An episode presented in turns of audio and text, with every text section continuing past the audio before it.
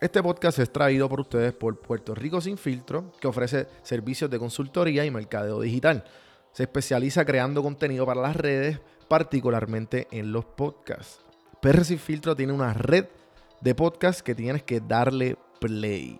Cuenta con, obviamente, con este podcast, con Podflix, hablando de tus series y películas favoritas, de Birra Lounge, fomentando la cerveza artesanal a través de la comedia, Boricua en PCT, siga una boricua que pone en pausa su vida para caminar 2.800 millas en el PCT, en el Pacific Crest Trail de México a Canadá. Y se une a la red el nuevo podcast de El Pocket con Ana Resto, analista financiera y contable. Si tú necesitas ayuda con tu negocio, con tu marca personal o podcast, escríbeme a mí o entra a prsinfiltro.com para más información. Vamos a empezar esta bendeja.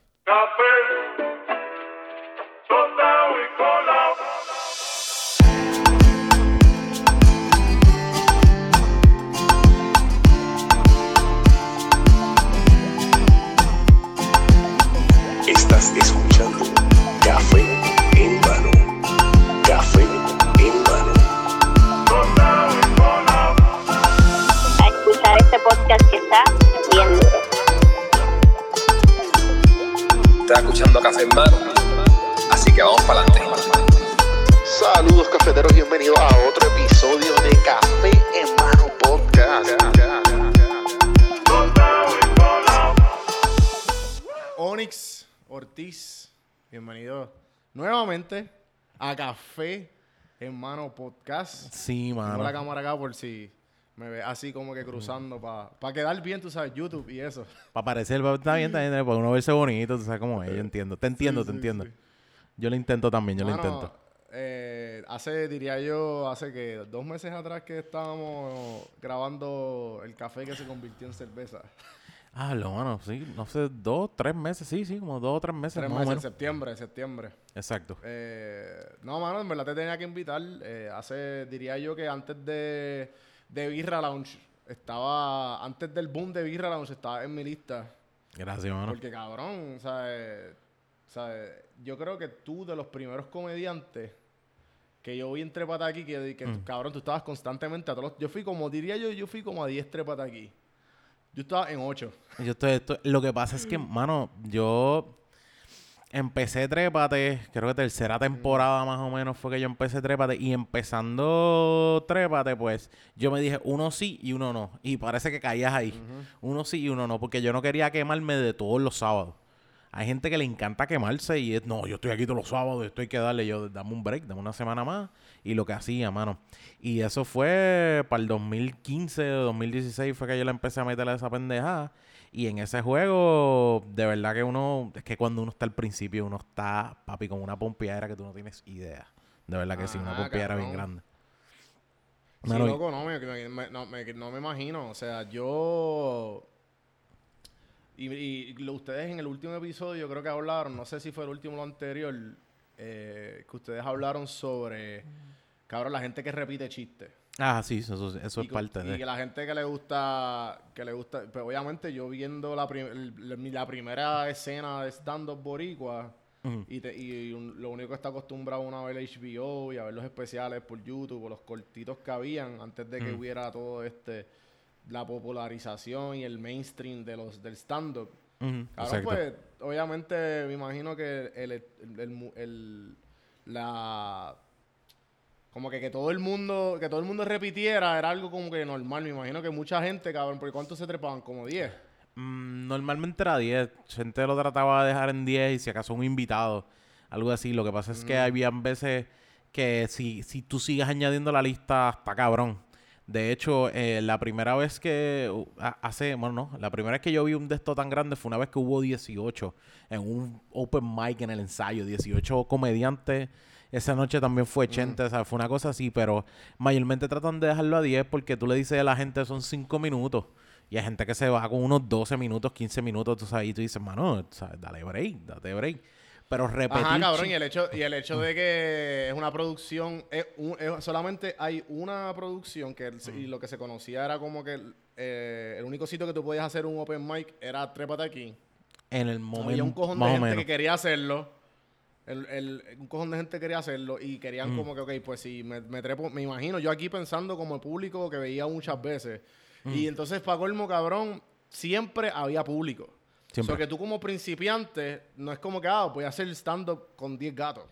Me voy a trepar, cabrón, con, con fácil. Yo no sé cuánta gente cabía. ¿Cuánta gente cabía en ese cuarto de Celebrate? Mano, eh, yo te diría un estimado de. Tú podías meter 250 personas sin chiste. Pero eso era overcrowded que. que Sí, sí. Eso era en, en contra la ley. Sí, no, no, exacto. Estamos hablando de que nadie, 250 personas no caben por esas escaleras que tú fuiste, por esas puertas, por ese juego. No había break, no había modo. Pues una de las cosas que Ajá, ocurre, mano, es que el, el, el, el primero, primero que yo me trepo, eh, es, todavía no estaban refrendando boletos, creo que es la palabra que se utiliza, que es que aguantaban los boletos gracias a PR Ticket, que era lo que utilizaban. Eh, En ese break le dejaban entrar a casi todo el mundo, mano entraban casi todo el mundo y de verdad, sinceramente, yo hice un stand-up que las muchachas que estaban al frente mío o los tipos que estaban al frente mío podían cogerme el huevo súper fácil, ¡plá! ahí sin miedo, porque estaba súper, súper, súper lleno. Y la, la- la- lo que sí ocurría era que la gente se metía incluso hasta en los pasillos, en el piso, backstage, había gente escuchando el show. Yo dije, mira, hermano, yo pagué, pero yo me quedo aquí backstage, que se joda, lo que quiero es escucharlo. Y era como que, mano, la gente le está dando. Y la realidad Ajá, es que ajá. tú, tú vas un, tú puedes ir eh, tres sábados corridos y podías ver tres sábados corrido- corridos a este tipo que hacía el mismo set. ¿Qué ocurre? Es bien fácil para la gente en Puerto Rico, que me imagino que esa es tu experiencia, decir, diablo, mano, es que los comediantes que yo he visto se pasan haciendo cosas nuevas todo el tiempo. No, no, no. Los comediantes que tú estás viendo llevan Se están- 10 meses haciendo shows metidos en, en open mics también, metidos en open mics, eh, haciendo el mismo beat y el mismo chiste por 10 meses fácil. ¿Y qué pasa? Al mes número 10, pues deciden hacer, voy a grabar el especial. Pero ya ese tipo lleva tiempo practicando esa misma, esa misma, esa misma, eh, como te digo, ese mismo flujo de palabras, ese mismo que le añado, que le quito. Y está brutal porque hay gente que piensa, no, no, no, no, porque lo mejor que hay es, es tú tener cosas nuevas, tener cosas nuevas, cool. Pero a veces tener cosas nuevas que a mí me, por ejemplo, me, me pasó ayer mismo pensando, ayer estábamos en 100 por 35 y teníamos el Six Pack Comedy Show. ¿Verdad? Ajá, cabrón, que te- le estaba met- le, me da una fomo bien cabrona, bien cabrona desde acá. Y en verdad estoy bien orgulloso porque, cabrón, lo he visto. O sea, lo he visto formarse, loco. Y en verdad pompea, cabrón. eh, Mm. Todo lo que han logrado con el Six Pack y lo, lo del Birra Lounge. Y bueno, me imagino que hablaremos de eso en el proceso, pero ajá. Estuviste ayer metiéndole. Estuvimos ayer Qué metiéndole bueno eso. que para los que están escuchando hoy, fue la semana pasada, hoy es lunes. semana pasada, el miércoles pasado. Diciembre 18 vuelve. Diciembre 18 volvemos y el, el six pack. Pero lo que sí ocurre es que, mano, ayer mismo estoy hosteando y yo para hostear pongo todos los chistes que yo sé que yo podía haber tenido que me pueden funcionar en algún momento de lo que estamos haciendo. Y se me ha olvidado un cojón de cosas. Si uno, se man- si uno no se mantiene con las Ah, libretas. a- Ajá. ¿A qué te refieres? ¿A qué te refieres? Como Ex- que el, el- el que tú tienes, el, el que tú tienes ya seteado. Eso como sí, que tú, tú- ah, pues me voy con este y Es- con este se va y con el que Ya escribiste. tú lo tienes. Entonces llegas allí como que, que Porque- eso, eso es lo que se te olvida, lo que escribes en la libretita o en el, en el papel que tengas. Mano, es que ya yo cumplí cuatro años ahora en junio haciendo stand-up. Y esos cuatro años he traído, traído cosas nuevas. Y hay veces que yo traigo cosas que yo digo, no me funcionó en esta, pero en esta otra me va a funcionar. Yo sé que sí. Tú vuelves y lo intentas, tú vuelves a darle lo, lo que puedes. Y lo que sí ocurre es que yo tenía una, a- tenía una lista en un momento de un montón de chistes. Pa, pa, pa, pa, pa, cosas que ya yo había hecho en algún momento, funcionara o no funcionara. Pero cuando ya tú llevas un tiempo, se te olvidan para el carajo. Y eso es una de las cosas que tú dices, ah, voy a hacer algo nuevo. Pero hacer algo nuevo muchas veces es eh, dejar que tu mente se le olvide otras cosas que ya has bregado. Y eso me pasó ayer. Yo como que, diablo, mano. Déjame ver qué, qué, qué repertorio puedo utilizar. Porque cuando tú estás hosteando, lo mejor es como que si alguien habló y, por ejemplo, cayeron con el Impossible Burger, eh, que es una de las cosas que estaban hablando, eh, y yo dije, pues déjame tirar un chiste que tiene que ver con eso, con también con esa mierda. Pues, y dije, pues déjame jugarle lo mismo. Eh, y de esa manera yo dije, pues, ¿cómo vamos, cómo yo lo puedo manejar al mismo, al mismo tiempo? Y, pero, mano, llega un punto donde tú tienes tantas cosas escritas que se te olvida para el carajo. Y la verdad es que es bien fácil cuando ya tú dices, voy a hacer un especial de una hora. Si yo, si esa fuera mi meta, voy a hacer el especial de una hora, pues yo tengo ese especial de una hora, lo tengo set y estos son mis chistes de este a este. Ahora, me toca pulir esa hora completa. Yo no voy a hacerle más caso a ningún otro beat que yo tenga adicional. Yo solamente le voy a dar a esa hora y lo que yo escribí, eso es lo que yo voy a hacer. Chente, por ejemplo, como tú puedes ver, yo no sé, tú llegaste a ver el primer stand-up de Chente que se llamaba Dándolo Yo Todo. lo he visto todo, excepto el último, el de... El Radical a Fuego. Ajá, el último, el Radical a Fuego no lo vi. Ok, Que lo ¿qué hizo pasa? como 80 mil veces, no lo pude ver. Chente hizo dos cosas diferentes en cada uno de los tours. Uno de los tours, el primer tour de Dándolo Todo, él empezó en Puerto Rico y se fue para Estados Unidos. En el Radical a Fuego, él, lo hizo al revés. Él, em- él empezó en Estados Unidos y llegó a Puerto Rico. ¿Qué ocurre? Cuando él llega a Puerto Rico, ya él tiene su set. Ya le está bien duro. La confianza de él en tarima era una cosa que tú dices, puñeta. Y cuando ya tú tienes tu beat seteado, tú tienes tu beat que tú dices, esto es lo mejor que yo tengo, o esto son, esto ya yo lo tengo seteado, tú a ti no te importa más nada, tú sabes, tú confías en lo que tú estás haciendo. O sea, yo tengo un beat que, yo tengo beat que yo digo, oh, esto ya está set, esto es la que hay, y esto no para, para Pues más. entonces, y entonces, ¿cuál tú crees que es la, cuál es, tú crees que es el problema de, de Onyx? Como que tú que te conoces, porque es que yo me imagino, porque ejemplo, yo cuando, como me puedo identificar con lo que me estás diciendo, es que, ejemplo, yo hice como, no sé, cabrón, yo hice como cuarenta y pico, cuarenta y pico, cincuenta y pico podcasts corridos, Mm, así, eh, en vi- video. video. exacto. Y yo dije, pues cabrón, pues me toca en persona. Cuando me toca en persona, no tenía el equipo, te- me compré solo el micrófono, ¿sabes? Como que poco a poco fui montándolo eh, a lo que vemos hoy día. Mm, So, cuando me tocó la primera entrevista en persona, que fue con un pana, que fue también con el primer, con Miguel Corti, que también fue el primero en video. Eh, cabrón, como que a los primeros 30 segundos yo dije, ¿qué hago? ¿Qué hago? ¿A dónde? ¿Qué se supone que hable? Ah, ¿verdad? ¿Sabes? Porque estoy acostumbrado a, a tener el screen de frente, ¿tú me entiendes? Eso que yo me imagino tú o los comediantes, por lo- lo- con el problema que tú estabas diciendo, como que tú como que solo, ¿sabes? Como que tú riéndote o tú, tú como que en sí. conversaciones como que... Sí, Tú como escribes que, esto tú como que, ah, puta". está bien gracioso, esto funcionó. sí. Y de momento te paras enfrente del público como que, ¿cuál era lo que iba a usar? No. Eso, Es- eso más o menos. te puede pasar. Es que, es que, mano, es que no hay. ¿Cómo te digo? No hay forma segura que tú digas todos los públicos te van a dar las mismas respuestas, todo lo que tú hagas va a tener el mismo mood. Es como que hay cosas que tú dices, esto hasta aquí yo lo puedo setear y yo, yo sé que es bueno. No existe forma. Es como, por ejemplo, tú estás así parado y tú dices, yo no tengo una fórmula perfecta siempre que voy a grabar algo, siempre que voy a hacer un podcast que me funcione. Yo tengo mis skills. Eso es lo que yo tengo. Yo no tengo fórmula, yo tengo skills. Y de esa manera eso es lo que yo pienso. Es como que tú tienes ciertos skills que tú tienes que saber trabajarlo. ¿Qué ocurre? Cuando Claro. tú te pones, tú te pones a, a hacer algo, hay veces que ya tú tienes este background de, de, de que esto que escribí me funciona y lo hice otra vez. Pero hay veces que esto que escribí me funciona, lo vuelvo a hacer y el público no te reacciona igual. El público no te reacciona igual y eso fue, y te puede pasar 1500 veces. Ayer, ayer mismo me pasó en una y yo me dije, coño, la semana pasada esto quedó cabrón.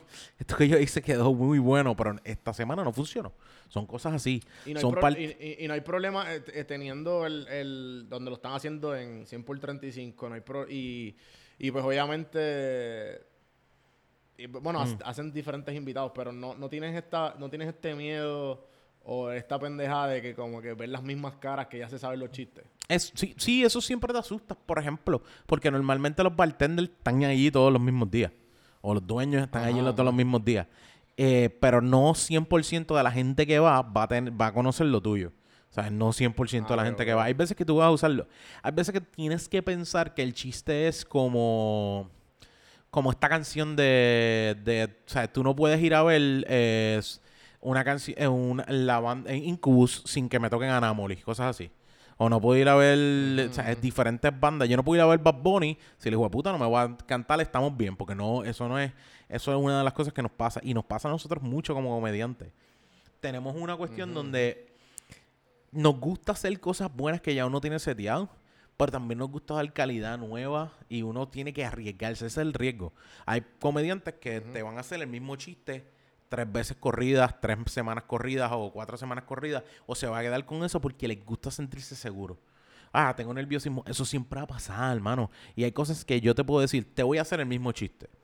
Pero ese chiste no tiene 100% la misma, la el, el misma estructura que tuvo semanas pasadas. ¿Por qué? Porque, por ejemplo, yo siempre hablo de ser gordo. Eso siempre ha sido parte de mí. Eso es parte de mi beat, parte de mi personaje como comediante. Porque uno tiene un tipo de personaje en lo que uno está haciendo.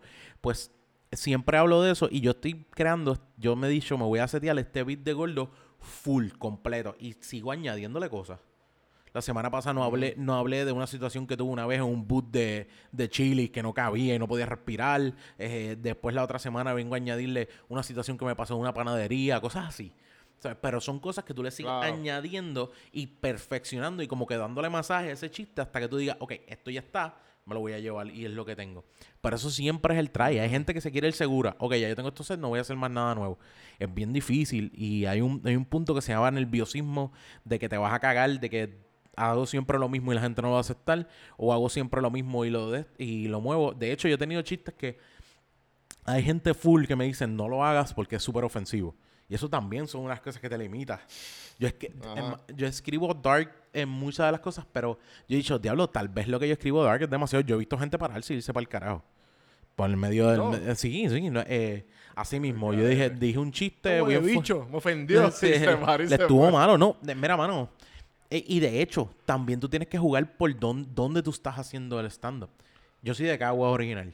Yo tengo un beat de Caguas, de lo que es, de, de Caguas, lo que es ser cagüeño y todo este viaje. Y ese beat en Caguas mata.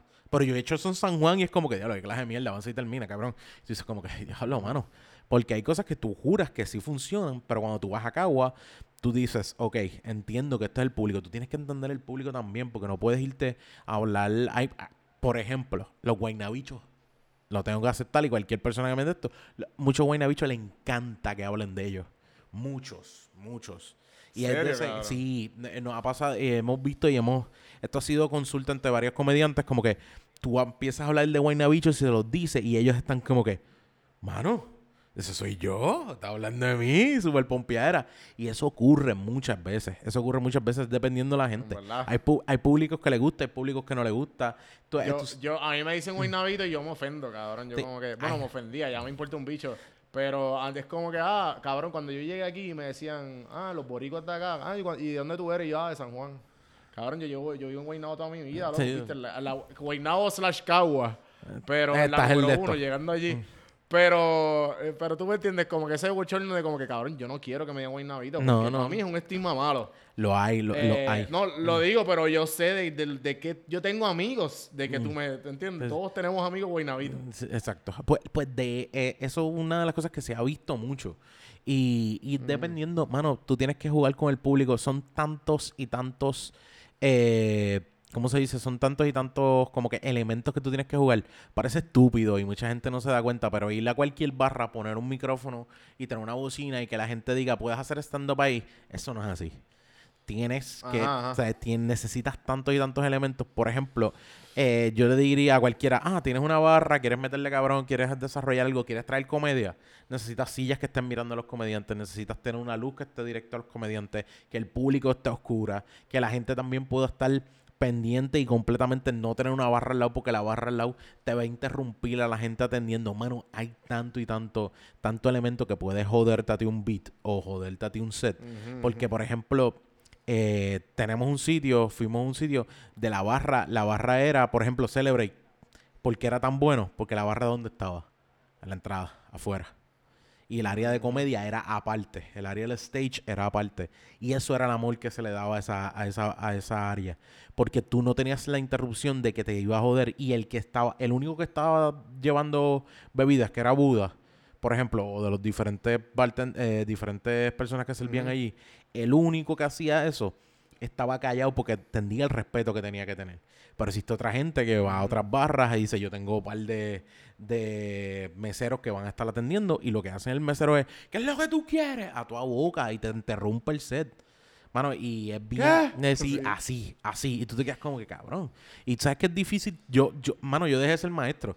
No hay cosa que Sí, más me sí. encojone que tener que estar haciendo en medio de un set. Sí, porque cabrón, la, la, la cultura no existe. La cultura de. de- O sea, ahora es que se está aprendiendo a. te- se está- con, todo esto del teatro, teatro breve y todo esto de la normalización de, ah, pues vamos a ir al teatro, vamos a ver un, un- alguien hacer, a pararse a hacer chistes en, que en una la gente- barra o lo que sea.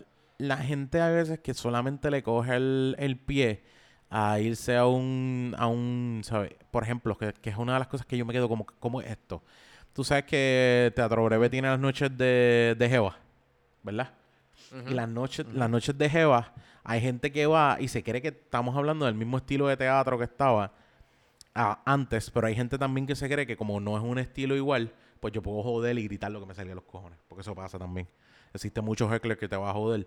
Y, y hay gente que tiene su respeto, y la gente que tiene su respeto, le digo titenga, y eso a mí me lo enseñó una profesora el- en, elemen- en, no en elemental, en, en high school, donde sencillamente yo estaba, ella acababa de salir, ¡pup! y hizo un grito, hecleé.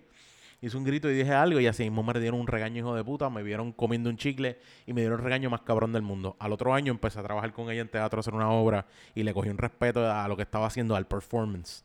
A pararme frente a un sitio a decir algo, a darle, darle ese juego. Y eso fue, y eso fue una de las cosas que me dijo a mí.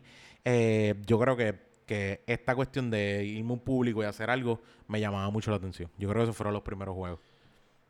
Cabrón, dijiste que, ajá, porque an- o sea, antes de seguir por el viaje de la comedia, del podcast, hay algo que de cuando nos sentamos por primera vez y grabamos, que siempre me ha interesado ese tema porque pues yo vengo de una familia católica, eh, también mi, pa- mi, mi familia también, parte de mi familia es vienen de, de son bien Conservadora. de la Virgen del Pozo. Sí, Cabrón, o sea, yo me crié en la religión. entiendo. Y llegó un momento que yo dije, ¿qué es esto? O sea, después de la cuando desarrollé pensamiento crítico, Sí, sí, sí. pues, pues como que empecé a cuestionarme un poco más allá y, pues, o sea, eh, y nada, el punto es que la religión fue una gran parte en mi vida. Sí, sí, te entiendo. Y, em- y, y me, está, me está bien curioso de que tú, no, no sé si lo has dicho en algún podcast, Mm. pero dijiste que tú eras de, yo me acuerdo cuando estábamos los que se, los que se criaron en escuelas católicas, Ah, no, iban, y, ¿sabes? Teníamos que ir a un retiro una o dos veces al año. exacto. Y tú, y la gente que iba a ese retiro, pues íbamos a, a- o a, creo que era en Calle, no sé si en Cagua, o sea, no sé, hay varios por todo Puerto Rico. Aguas donde buenas. están los monjes. Tienes aguas Tú buenas, debes tienes... saber, claramente tú debes de saber. tienes hay diferentes, o sea, hay diferentes sitios de retiro. Lo que pasa es que ¿Qué- yo me crié en el de aguas buenas. exactamente es lo que tú hacías? Mano, a modo de retiro, bueno, es que exactamente era lo que yo hacía en ¿Qué tú- retiro. que- ¿Cuál era tu participación en los retiros estudiantiles? Porque tú eras maestro o ya tú eras estudiante y empezaste a ser líder y después de ahí fuiste maestro o... Mira, yo no, yo no puedo decirte que yo era un hijo de puta, porque no es, no es mi foco. O sea, yo no era el tipo malo, no era un malcriado, me gustaba el bullying, me gustaba... Y bullying, no, la gente no coja show. Estamos hablando como me gustaba vacilar, me gustaba tripearme a la gente, la gente me tripeaba, yo tripeaba para atrás. Ese mismo, ese mismo hecho. Y yo no era el tipo malo que hacía daño a la gente, pero sí no era un tipo que era controlado, ni organizado, ni, ni, re- ni responsable, nada, nada, no, no era, no. Ese no era mi, ese no era mi enfoque. Yo crecí eh, en Cabo de Urbanización y teníamos un par de panas que nos entrábamos a los puños, vacilábamos. ¿Qué ocurre? En, de- en décimo grado, yo, eh, yo me voy al primer retiro, al primero en mi vida. Eh, ya yo había ido a otros, pero eran de un día, no lo sentía, ¿sabes? No era como que, va, vamos a decirle. Pero ese fue mi primer retiro de irme a quedar tres días en, un- en otro sitio. Eh, y ok, ok, y dale pausa aquí. Para la gente que está escuchando fuera de Puerto Rico, hispanos, Exacto. ¿sabes? ¿Cómo, cómo puedes explicar, eh, ok, en- cuando, cuando estamos en escuela superior, no sé si en, lo- en, en, en otras partes del mundo lo hacen, me imagino que tienen algún tipo de tradición igual porque la religión es similar. tienen. Sí. Ok, pues una vez al año, ¿verdad? O dos veces al año, pues van a, eh, a diferentes... ¿Qué era eso? Como un... Una iglesia en un monte. Bueno, si te voy al área, a lo que es el, el enfoque de lo que se supone que sea, acuérdate que, que a modo religioso... Tratando de explicarle a la gente Sí, sí. que no sabe un A mo- carajo a de- para que la gente entienda, a modo religioso, se supone que Jesús se iba en algunos momentos y se retiraba de lo que era el pueblo, se retiraba de la gente, se retiraba Mm. de su corillo, de sus panas, y se iba él aparte a él concentrarse, escucharse él mismo y Ah. hablar con Dios. Ese era el juego. Así es como la traducción de esto. Y que nosotros entendemos aquí con los retiros que nosotros hacíamos eso, mi- eso mismo. Nos alejamos del, Mm. del bullicio y toda la mierda que hay y nos vamos arriba a la montaña a, eh, no, a, a, a estar con nuestros pensamientos. Reflexionar. Reflexionar, esa es la forma de ponerlo, la forma de Y reflexionar. a darte latigazos. Sí, y a darte eh, latigazos y, eh, y- eh, ma- y a mano, en. Pues eh, es, es, ese, es, ese es el enfoque que, que, que yo te puedo decir a ti. Por ejemplo, que te criaron y a mí me criaron con eso. O sea, yo tengo que ser una persona que tiene que tener respeto de Dios, tenemos que tenerle, ¿sabes? Tengo que tenerle miedo a Dios. Esa fue la forma en como muchos nos criaron. Y existe una cosa bien diferente entre imponer a decidir. Eh, y ese fue, y ese fue, eso fue lo primero que, que yo aprendí. Yo habían cosas que yo las tenía por mi decisión, no era porque me las imponía. A mí me, me- yo tuve, a mí por ejemplo, yo tuve un punto donde sí muchas cosas se me, o sea, como que las tuve porque me obligaban a hacerla en casa, me obligaban. La primera comunión, ¿sabes? Todo eso, la confirmación, la confirmación yo fui bien cojonado y, y, y la confirmarme, eso era parte de la crianza. Y eso era una obligación más que ninguna otra cosa, pero aquello que es obligado, impuesto y algo que es puesto como una dictadura en ti, no es algo que tú quieres. ca- Gente, ¿sabes? No es como que a la gente le encantó la dictadura de Franco, no era como que, ah, todo el mundo estaba celebrando eso. Cabrón, o sea, tú bien sabes que después que se va es como que, wow, tú sabes, tenemos más tranquilidad. Es el mismo punto, no esperas que la gente, algo que te lo ponga obligado, te vas a quedar ahí toda la vida porque así fue que me enseñaron. Eso fue, eso para mí, para mí es un punto de lavado de cerebro porque no existe otra cosa que lo que tú quieras hacer de corazón no se, no se hace con un lavado de cerebro, se hace porque me hace sentir bien.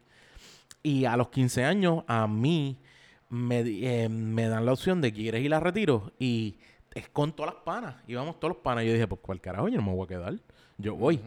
Sí, sí, sí. Y en ese viaje. estar aquí cogiendo clases. Sí, Y exacto. vacilando allá en la Es- montaña. Eso era una de las cosas que ocurría. Sí, Yo dije, ese fin de semana, el viernes, si no, no, si no nos vamos con el retiro, tenemos que coger clases todo el viernes. Y yo, bicho, yo me voy con ellos. Y Sí, nos hacemos, Y salía- hacemos, salíamos tempranito, vacilamos en la guagua, era un vacilón. hacíamos todo La ese- guagua, el, el, el- la troca, el camión, Sí, eh, y la nos- camioneta.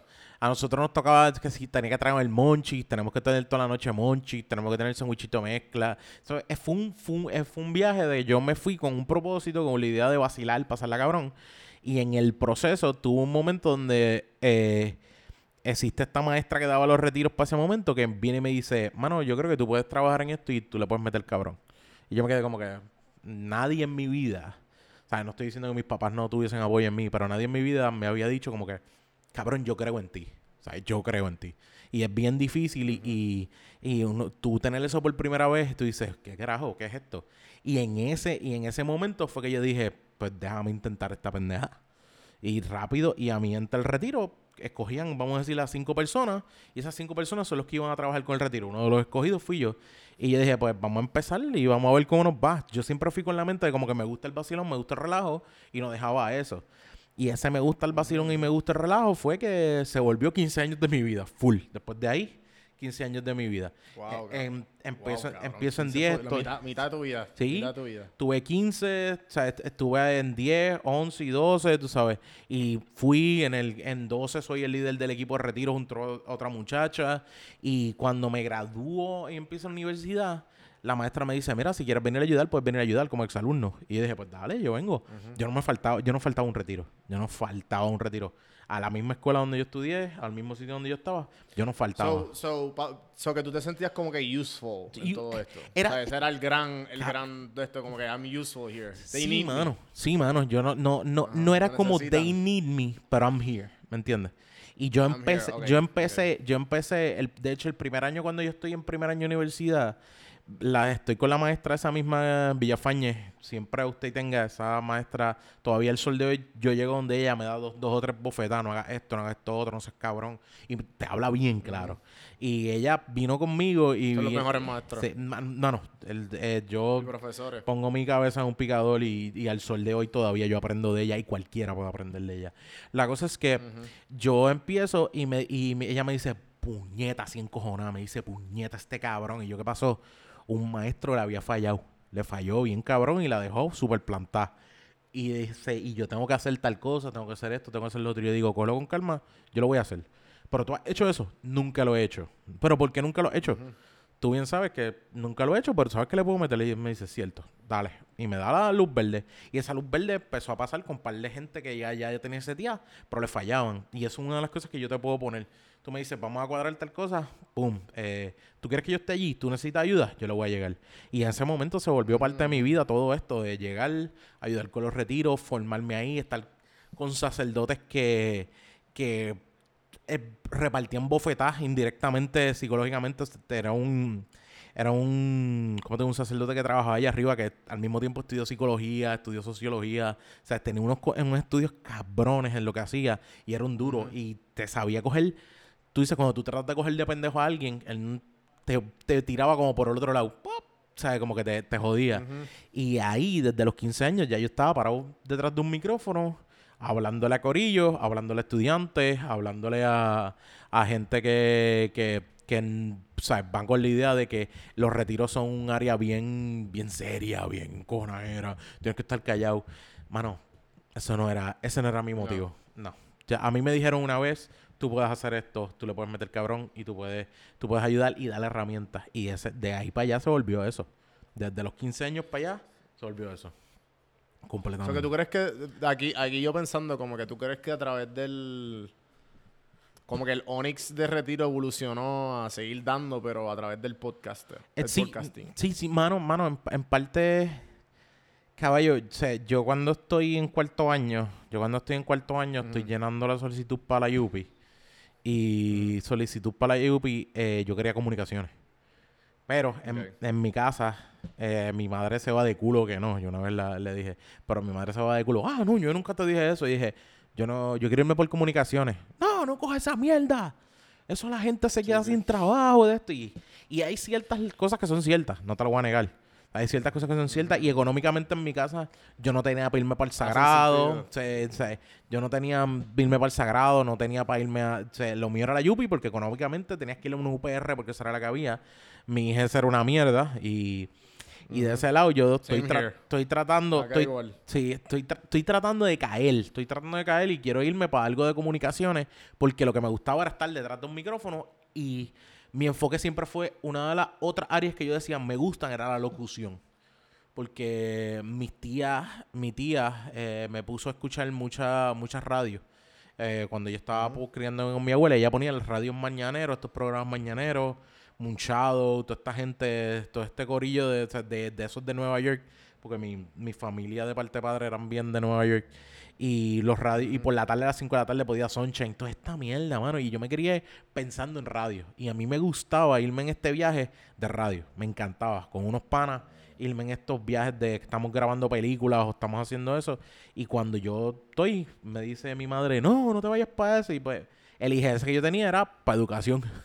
Ese era el IGS que había. Claro. ¿Sabes? Lo que se supone que se encargue de crear más personas y fomentar más a que las personas crezcan son el IGS más bajito para entrar a UPI. Eso es lo que está cabrón. Que tú te quedas Está el como que- garete, sí. ¿verdad? Sí, Está el sí. garete. No se supone que estas sean las mentes más brillantes que van a ayudar a crear otras mentes más brillantes. Bicho. Eh, tú eres, necesito que alguien entrevente. ¿tuviste, tuviste, el sketch de, de Key and Peele de los maestros? ¿Es? ¿El de sustituto? ¿El de...? Bueno, que No, no, no, ese no, no, no, que era como, era cortito, pero era mofándose a ESPN. Ah, el draft. El de- draft. El draft de los maestros. Me Ajá, voy para tal ajá, distrito. cabrón. Eh, ah, Sí, pero esta sí, maestra sí, es bien buena, que esto, que si lo otro. No, se va, me voy a mover, pues ya se acabó. Ya yo he dado lo suficiente por Chicago, que ni que es high y, y se mueve para otro lado. Y es sí, es sí, es es cierto. Sí, eh, ese viaje que tú te das, créeme que sí. Sí, como que para los que están escuchando y no saben quién son Peele, Key and Peele son unos comediantes a- Es- eh, afroamericanos, son brillantes. Básicamente, Y lo que vino entonces- después que Chappelle se cae, ese era el que hacía falta y quien que Literal, cabrón, hasta Chapel, hasta, Cha- hasta Chapel dicen su especial como, ah, and Peele cogieron todo a mí, qué sé yo, qué. Sí, Y yo, sí. "Diablo, cabrón, tirándole bien duro. Ay, sí. Ay, mira qué cool. Eh, Dos negros haciendo mi trabajo. Entonces, eh, eh, Sí, era, sí. era así. amor. Pero, pero, pero nada, el, el, el, el sketch es básicamente Draft. que a ellos los cogen el maestros. formato del draft de NFL, que es un hype bien cabrón. Exacto. Y en vez de poner jugadores, ponen maestros. Como que, ah, este tienes tú, así mismo, con el mismo hype. Exacto. Y tú te pones a pensar como que, espérate, el, el media también tiene que ver mucho con con qué prestarle atención, como que si le prestamos atención a alguien que sabe coger la bola o a alguien que sabe multiplicar. Exacto. O, cabrón, o fucking ciencia o geografía o whatever. ¿me Sí, no, no, lo, lo que yo le digo a usted y tenga aquí en pie, porque cabrón, tienen, su- tienen sus críticas sociales en el proceso. Tienen sus críticas Sí, de, sí, de problemas que existen reales y eso sí yo le digo a usted y tenga. Y eso me huele que viene más de la, de la mente de Peel. Él es el, el- para mí es el writer que está ahí metido súper cabrón. Pues, mano, eh, me meto, yo me meto a educación, pero yo me meto a educación por historia. Educación e historia. Y yo me dije, pues, para el carajo. Esta fue, esta fue la mente que me tocó vivir porque yo, yo nunca fui un tipo brillante ni nada por el estilo. O sea, no- nunca fui un tipo que era súper aplicado en las clases. Yo era súper mierda en las clases. Yo lo, lo acepto y lo tengo bien claro. Y en ese proceso de ser así en las clases, pues yo me dije, pues, pues me fui por la educación e historia y dije, déjame darle el try. Y mientras eso, yo seguía en los retiros, para el carajo. No me quitaba de los retiros. Estaba estudiando en la, en la universidad en Río Piedra, no me quitaba los retiros. Y en ese, y en ese juego, yo me dije, pues, eh, pues déjame ver que cuando termino, déjame ver qué consigo como maestro. Y empecé a buscar trabajo como maestro. Pero a lo que buscaba trabajo como maestro y seguía pidiendo, pues me fui a trabajar a Aguas Buenas, a una casa de retiro. Porque ya yo era como de la casa. O sea, el sacerdote me dice, vente, ya tú Sí, eres de la sí. casa, vamos para que le metas bien cabrón. Y, y, y en esa ahí fue que él me empieza a pulir, a enseñarme cómo trabajar los retiros desde cero, full, full, full. ¿Sabes? Era una, era una cosa que, que fueron dos años que yo estuve allí metido, pero yo a- trabajaba con eh, estudiantes de toda la isla. Venían muchos chamacos de Mayagüez, de Aguadilla, de Cabo Rojo, o sea, de todos los diferentes colegios católicos que cogían retiro allí. Y nosotros les dábamos retiro. y, ese, y esas experiencias para mí fue las que me formaron como maestro. Porque está Claro. Está, está bien cabrón porque yo digo, yo no soy el maestro de religión que estudió teología. Yo soy el maestro, yo era el maestro de religión que estudió con lo que te- lo que tú aprendías de, de otros chamacos.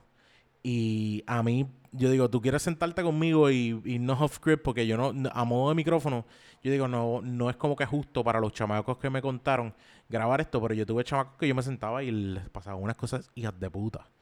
¿Sabes? Porque fue un No, chamaco. o sea, cabrón, y, y no me, y, no, y no me quiero imaginar porque, ¿sabes? Igual, igual como que yo digo que cuando desde que empecé el podcast, como que mi, mi perspectiva hacia la vida y mi perspectiva introspectiva ha cambiado porque estoy teniendo conversaciones que, cabrón, que escucho problemas 1500 veces peores de los que yo pensé que tenía. Ah, sí. O gente que tenía más o menos problemas similares y que han logrado ser, o sea, el- Sí. un- uno- uno- uno- o sea, unos duros en lo que están haciendo. Estoy, So, estoy contigo, ¿me mano. ¿Entiendes? Como que a mí me ha, me ha como que ha, ha- ha di- disolvido el ego un poco, ¿entiendes? Sí, So sí. que no me quiero imaginar tú, cabrón, escuchando gente de todas partes de toda la isla de Puerto Rico con un montón de problemas pensando que tú tienes problemas. No, sí, yo, yo, o sea, yo pienso, yo, yo, o sea, yo pensaba que yo tenía problemas, te lo juro. Y pensaba que mis cosas estaban mal, que mis papás no me querían. O sea, yo me fui a este trip bien duro y eso fue lo que me dio a mí contra el piso muchas veces. Y esta cuestión de como que además a mis papás, o sea, de esta cuestión de como, coño, mis papás son divorciados. Digo, cuando yo me sentaba al lado de todo el chamaquito, yo creo que yo nunca me senté, el, el, el 95% de los chamaquitos que yo me sentaba al lado eran de padres divorciados. Y otros eran de... o sea, eh, y era como que ya esto no es una familia disfuncional, esta es la familia que hay ahora. Eso no es disfuncional, esa es la familia que hay ahora. Y, mano, yo tuve, tuve chamacos que... Un chamaco...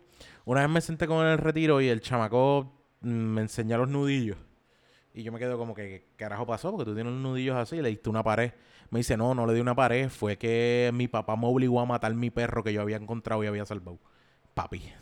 Qué cabrón. Se me paran los pelos, sí. El papá era un alcohólico. El papá tenía una cuestión donde llegaba y le daba a él. Y esa furia que él tenía del país, de las mierdas que le hacía el país, pues el país un día él rescata un perro. Me dice, hermano, yo quería ese perro un montón. Lo que lo tuvo fue poder tener, era como una semana, semana y media, porque el papá en sus borracheras, uno de los días llega al fin y era como que no estaba. Y el papá le dice, yo quiero que tú saques ese perro aquí y quiero que lo mates. No, pero yo no lo voy a matar. Si tú no matas ese perro y los, lo, o lo botas de aquí como debe ser. Era como que el chamaco terminó casi descargando la furia que tenía con el papá con el perro. Y el mismo chamaco tenía ese guilt trip de que fue por culpa de él que murió el perro, fue una cuestión así. Y, fue- y el chamaco cuando me enseñó el nudillo me dice, yo, ¿cuándo pasó esto? Hace dos semanas y todavía, yo digo, "Cabrón, todavía tus nudillos están así. Me dice, mano, es que todavía, o sea, yo le di tan duro a ese perro y yo me quedé como que, dije, yo, mi, mi- o sea, mi- mis situaciones de vida no son nada comparado con este cabrón. Y el chamaco, ¿sabes? El chamaco, y, y yo después de eso fue el viaje y el chamaco, y yo, ¿qué tú quieres hacer? Que si esto, que si lo otro. Y digo, yo no sé, yo creo que tú tienes una buena experiencia para entender lo que es, lo que es que la familia que tú tengas, tú tienes que dar cariño. Y yo sé que de aquí a un tiempo tú vas a poder tener tu familia y vas a poder tener un perro que tú vas a decir, coño, el amor que no le pude dar a aquel otro por la situación que tuve, se los va a dar ahora. Y, y en ese viaje uno tenía que irse. Y a veces, mano, está cabrón porque no es que yo tenga, no era que yo tenía las respuestas para todo el mundo, porque hay cosas que tú decías, esto te está pasando, eh, y hay cosas que tú dices, esto está cabrón, pero hay, hay cosas que, que tú te quedas como que, ¿de dónde tú vienes? A, a darle una respuesta a alguien con cosas que tu vida no ha sido tan jodida como yo le puedo dar una respuesta a este tipo. Y existe un punto donde tú te das cuenta que la gente lo único que necesita a veces es una cosa, puñeta, que te escuchen. ¿Tú, tú has ido a un psicólogo, por casualidad, Juan B? ¿Tú has ido a un Sí, psicólogo? Sí, Sí, Pues- de- cuando mis papás se divorciaron, eh, fui bien, bien, muy, muy, ¿sabes? Fui varias veces cuando era pequeño, no me, no recuerdo mucho. Y, y ya adulto eh, estuve, cabrón, los primeros dos o tres años yendo al psicólogo también. Pues, Pero ¿qué- no, qué- iba, no iba al psicólogo, iba al psiquiatra, cabrón. Psiquiatra. Que el psiquiatra lo que hacía, ejemplo, me ayudaba porque en verdad lo que hacía era como que escucharme, me escuchaba por encimita. Y yo, por lo ejem- ejemplo, no me podía concentrar. Yo empecé por. Yo empecé por. eh, por el- ciencias de computadora y pensé que me gustaba. Después me cambié a administración de empresas. Pensé que me gustaba también. Cabrón, entonces yo tenía este guilt de que, cabrón, pero, ¿por qué no me gusta nada? ¿Dónde yo Y eso encajo? de- yo le decía, yo, yo- ¿dónde yo encajo? Yo le decía todas estas cosas y él, ah, cabrón, da- toma, eh, toma. Y cabrón, y me recetaba Adderall. Ok. Cabrón, yo estuve con Adderall como dos años y medio, loco. Y esa, eso era lo peor del mundo. Y por eso es que yo estoy tan, soy tan apegado a la meditación. Y la meditación significa tanto en mí. Porque mi, mi capacidad de atención ha mejorado gracias a eso. Sí. Yo me siento, hay veces que yo estoy en un estado eh, de meditación. Y esto se escucha medio loco, pero lo estoy, ya llevo casi tres años en esto. Cabrón, que yo me siento que, el- o sea, yo me siento, yo siento todo de mi cuerpo. O Exacto. y, y a la misma vez yo me siento, cuando acabo, acabo mi estado de meditación, yo siento que estoy, que me acabo de meter a. Porque estoy tan consciente de lo que voy a hacer o de lo que, de- en el ahora, Ujú. que cabrón, que no necesito nada. Entonces estoy tan claro de mí, no, de donde, donde estoy, donde voy. Y ejemplo, como que cuando yo iba al psiquiatra y me recetaba eso, era como que, ah, dale, vete. O sea, no en cambio el psicólogo, que es una terapia, obviamente, eh, de hablar.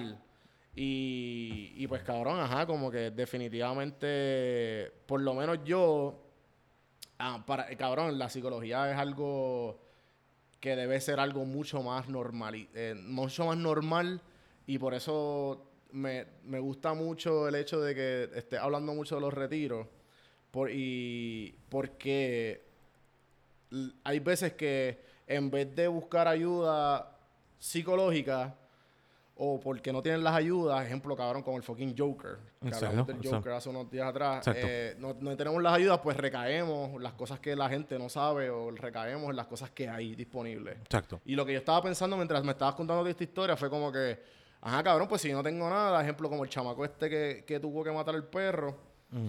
Eh, cabrón, pues, ajá, pues, ¿dónde voy a recaer? En, en un, en un sistema, o sea, en el retiro que me va a ayudar, que claramente lo va a ayudar, loco, porque psicológicamente lo va a ayudar, pero, ¿me entiendes?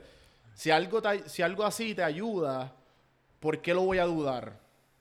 Mm. Mano, Eh, en porque si hay cosas malas, pues voy a virar para la izquierda, porque, o sea, obviamente, como que este es mi train of thought ahora, que estás contando todo esto, pero ajá, ¿por qué, por qué preguntas lo del psicólogo? ¿por qué pregunto lo del psicólogo? Porque cuando tú vas al psicólogo, ¿qué es lo que tú hacías? Tú, si tú, muchas veces te pasa que tú te sientas y lo que tú haces es hablar comúnmente. Sacarte pesos que tienes fucking encima. Y Sí, esa sí, es sí, la misma, ¿sabes? Como que los mismos, las mismas endorfinas, whatever lo que sea, las palabras eh, químicas que ocurren en tu cerebro, que tú sientes, por ejemplo, sentías con la Adderall o lo sientes después de la meditación. Y muchas veces ese lift, que, ¿sabes? Esa cuestión de eso que te está pesando, que tú te lo... El, el, el vent. El, El- venting, el vent o sea, que tú el- tienes. el- Mano, yo... eh, mano, está difícil porque hay veces que yo decía chamaco, era como que tú, tú notabas a este chamaco que estaba... seguía tocándose la nariz o seguía dando, dando manos así, dándose con las manos así, o seguía dándose los nudillos, o se apretaba, o se estaba rascando así la esquina de la uña. Habían tantas cosas, tantos efectos que tú te das cuenta que tú a veces lo ves en el trabajo con alguien con ansiedad. Eso tú lo ves así, pero eso en, en cham... Tú dices, ¿cómo puñetas es que un cabrón de 15 años tiene la misma capacidad de ansiedad que un tipo que tiene 45, tiene trabajo que no puede esperar, que no, no, no puede con él y tiene que mantener una familia? ¿Cómo es esa posibilidad que exista eso? Fácil, porque no tiene la capacidad de ventilar. O sea, no tiene la capacidad de soltarse. Y yo decía a los chamacos, me los llevaba, le decía, siéntate. Boom, me sentaba al lado de él. Yo estoy aquí. Si tú ¿Qué, quieres hablar práctica, con... qué práctica, qué práctica, ajá, como que tu, tu, tu práctica go-to para estos chamacos que venían todo así, era como que, ok, vamos a hablar. Siéntate, habla conmigo, habla, deja que, Era como- deja que las cosas fluyan tuyas. Yo no necesitaba nada específicamente que me dijera a mí. Ah, eh, yo entiendo, yo entiendo que hay gente que se va y tal vez estoy mal, lo sé. Y hay gente que me lo va a criticar y me lo criticaron en algunos momentos. Tus metodologías no eran las mejores metodologías. Y yo sí, yo no tengo la capacidad porque yo no estudié psicología, no estudié un mega estudio de la mente o de la forma de acción, pero una de las cosas que sí yo tengo claro era que yo le sacaba par de carga a esos chamacos. Y era como que siéntate, habla conmigo. Yo no tengo las respuestas de lo que te voy a dar, pero puñeta, a ti lo que te hace falta es descargarte, cabrón. O sea, descargarte. Y abrir porque- esta cerveza Sí, de... Eran cosas, eran cosas así. ¿Y sabes cuál es la estupidez? Yo tengo algo bien claro. Yo estoy donde yo estoy trabajando ahora, yo tengo algo bien claro. Y tengo un par de panas. Y por ejemplo, tengo una amiga mía que me dice: eh, Si necesitas una beer, nos vamos a dar una beer. Y yo le digo: Si necesitas una beer, nos vamos a dar una beer. Porque ella entiende que lo que tú necesitas a veces es descargar. Si necesitas hablar con alguien, hablamos. O si o tengo otro pana que está igual. Si necesitas hablar con alguien, hablamos. Porque ese es nuestro. Eso muchas veces es lo que nos hace falta, cabrón. ¿sabes? No, la gente jura que lo que hace Sí, la falta. terapia, no- la terapia. Sí, la gente jura La, que nada más lo que hace falta es Netflix de y ir a ver una película. Ah, lo que necesito es ir a ver una película. Es cabrón, tú necesitas descargarle. Esto lo necesita cualquier ser humano. Y eso lo descubrí. Yo tengo, yo siempre a mis muchachos en el equipo de retiro, porque cuando yo empecé a trabajar, ya a dirigir los retiros, yo les dije algo siempre bien claro y que lo aprendí durante esos años, dos años trabajando allí antes de ser maestro full. Yo les dije, everybody's fucked up. Todo el mundo está jodido, no, no matter what. Todo el Sí, mundo está jodido de alguna u otra manera. ¿Cuál es la diferencia? Que hay gente que lo sabe trabajar y hay gente que no. Esa es la única diferencia. Sí, cabrón. Eh, a mí, a mí yo, ejemplo, cuando yo empecé PR sin filtro, que lo mencioné en el episodio, en el episodio de ustedes, Mm, exacto. eh, cabrón, yo, yo sabía que yo tenía una ignorancia bien grande acerca de Puerto Rico. Y yo dije, Ay. pues déjame atacar esto. Me di cuenta que, ok, pues si tomo fotos porque quiero practicar la fotografía o que bla, bla, bla, ¿sabes? A través del- de la página que creé, del, del proyecto que creé, alimenté lo que me hacía falta.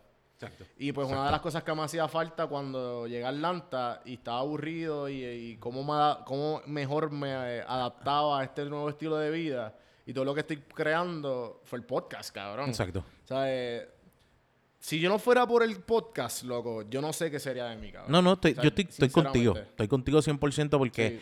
o sea, Sí, sí. eh, parte de mí es mi, mi el, el hecho de sentarme con Rubén y con Jan, sentarme a hablar, a, hacer la cuestión del podcast, darnos una beer y descargar eh, a través de esa risa, a través de esos comentarios y esas pendejas que hacemos, pues esa es esa es la realidad que nosotros tenemos. Ese es mi... mi This is fu- my, this is, este mi es mi me time. Sí, sí, este es mi me time. eh, Y necesito a veces, yo digo, Self-love. semanal lo necesito porque es parte de mí.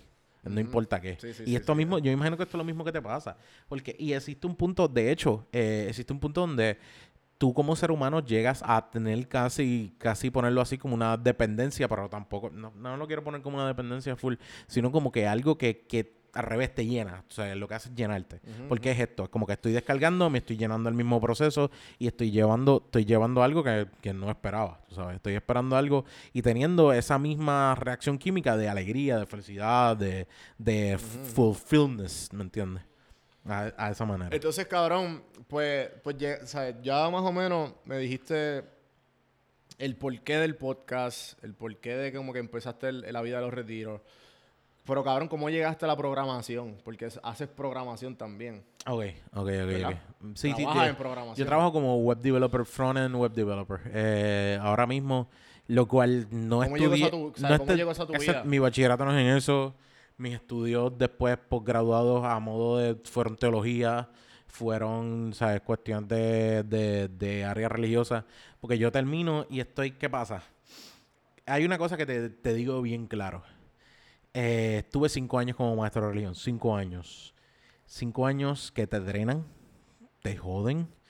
Los mismos chamacos que te digo, te digo, te dije ese, por ejemplo, ten- tengo otras peores historias que te puedo contar feliz de la vida, pero fuera de micrófono, porque son, son cosas fuertes y yo no, que- y no quiero que de la casualidad que alguno de estos chamacos esté viendo esto y se diga, diablo, este cabrón, hablaste algo de mí y no es, nunca voy a decir un nombre, pero de esa manera, de hecho, yo me llegué a un punto donde empecé a escribir por lo menos dos historias de esas. Tengo unas ganas de a veces decir, tengo tiempo libre, me voy a sentar a escribir libros de esas situaciones que, que yo viví con esos chamacos y me contaron. Eh, y de esa manera, eh, yo, pues, esos cinco años, ya el quinto año estaba drenado, brother. Drenado, drenado, drenado. Y el primer año, de hecho, en verano, yo caí en el hospital. Porque no sabía aguantarme. O sea, no sabía un punto donde yo. O sea, no, no fue capestrano ni nada por el estilo. Fue hospital, hospital. Fue como me dio un virus por las defensas mías que bajaron bien, hijas de puta. Porque yo estaba embaratado. Pero por- Porque lo retiró. Sí, porque me imagino que. Porque me imagino que estabas bien. O sea, no, te- no- no le estabas dando amor a Onyx, le No, estabas no, dando a- amor a ni, otras ni personas. para el carajo. Yo estuve cinco años dándole amor a Onyx.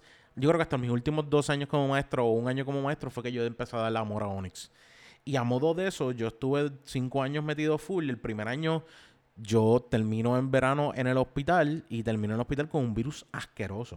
O sea, un virus bien, fuer- bien fuerte. A modo de que estando, ¿sabes? Eh, estando ahí, yo me di, mi madre, mi madre misma me dice en el hospital, estás metiéndole demasiado duro, tienes que darte un break a ti mismo, cabrón. Y de hecho, tanto Pero la- ¿qué es, lo que, qué, qué es lo que estabas haciendo? Como que eh, organizando un cojonal de retiro. De hecho, el y, pues, mismo, trabajando el, el- yo, yo termino de trabajar en, por ejemplo, ah, los maestros tenemos los junio y julio libres, pero yo termino de trabajar en mayo, junio, estaba trabajando en la casa de retiro haciendo fácil 3, 4 retiros, seguía ayudando allá arriba, ¿sabes? Era como que yo no dejaba que mi mente trabajara para mí, dejaba que mi mente trabajara para todas las cosas que tenía que hacer. Y a modo de eso, yo fácil dormía en un retiro, fácil dormía tres horas por la noche. Esos eran, mi- esos eran mis días.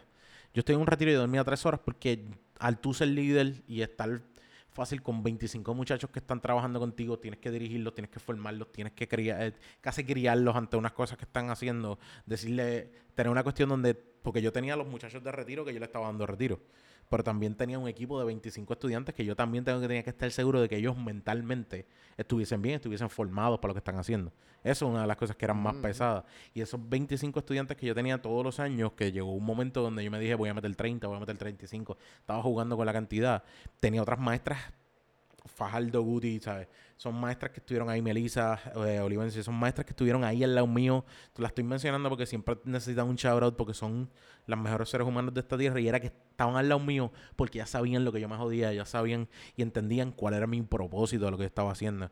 Y esos cinco años yo estuve ahí metido full, donde daba retiros desde quinto grado hasta cuarto año completamente, donde a veces yo tenía que estar sábado y domingo con muchachos reunidos enseñándoles cómo se hace el retiro, cómo se trabaja, cómo se... Y esto todos los años, porque eh, un año se iba a los de cuarto año, son los de 11 pasaban a cuarto año, obviamente, y esos de cuarto año eran los líderes ahora que le tenían que enseñar a los de 10 y 11, todo ese propósito. Era, mano, todo era un, una, Sí, un una bagaje, un- sí, o sea, una, una maquinaria que yo tuve que ir desarrollando, que el maestro que se va deja alguito, porque había sido una tradición que yo había trabajado con él, yo estaba trabajando con él, pero yo dije, voy a borrar todo lo que él hizo y voy a tirar desde cero, porque voy a crear mi metodología ante lo que, ante lo que yo había aprendido. Y, y yo me dije, pues vamos a darle. Y ese sí, al quinto año, yo me, me estoy para empezar el sexto. Eh, siempre los maestros en los colegios católicos y privados normalmente empiezan el 1 de agosto. Esa es la forma de empezar.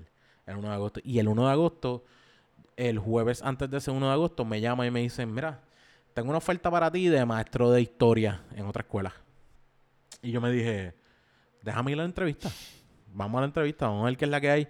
Yo estoy bien explotado y yo digo, "Ma, tal vez me hace falta tirarle a lo de ser maestro de historia. Y yo dije, pues, fui, me entrevisté, les gusté. Era una escuela bilingüe, era dar la historia una parte en español otra parte en inglés. Y era como que yo estaba súper pompeadera y dije, let's do this, I don't care. Y, y me fui y dije, ¿sabes qué?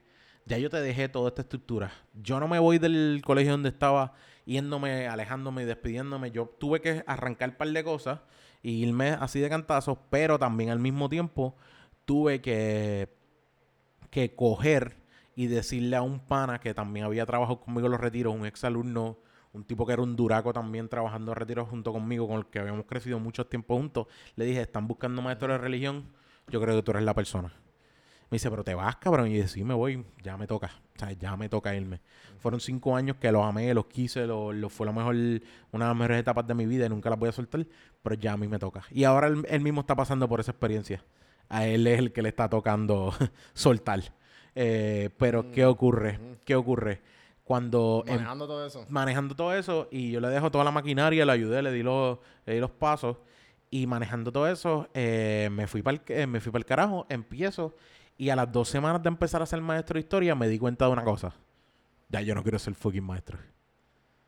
Ahí fue que yo me di cuenta y dije, yo creo que, es que la realidad es esta, ya no quiero ser maestro. Tal vez esto no es para mí. Y estuve un año en este viaje de como que me gusta la educación, yo soy maestro, yo no puedo dejar de ser maestro. Pero mi cerebro realmente me estaba diciendo, ¿Are you happy with this for real? ¿De verdad estás, estás contento con esta mierda? Y en el proceso se me hizo difícil, pero no, bueno, ya yo era como que. Yo creo que fue que me crié tanto en el área de retiro.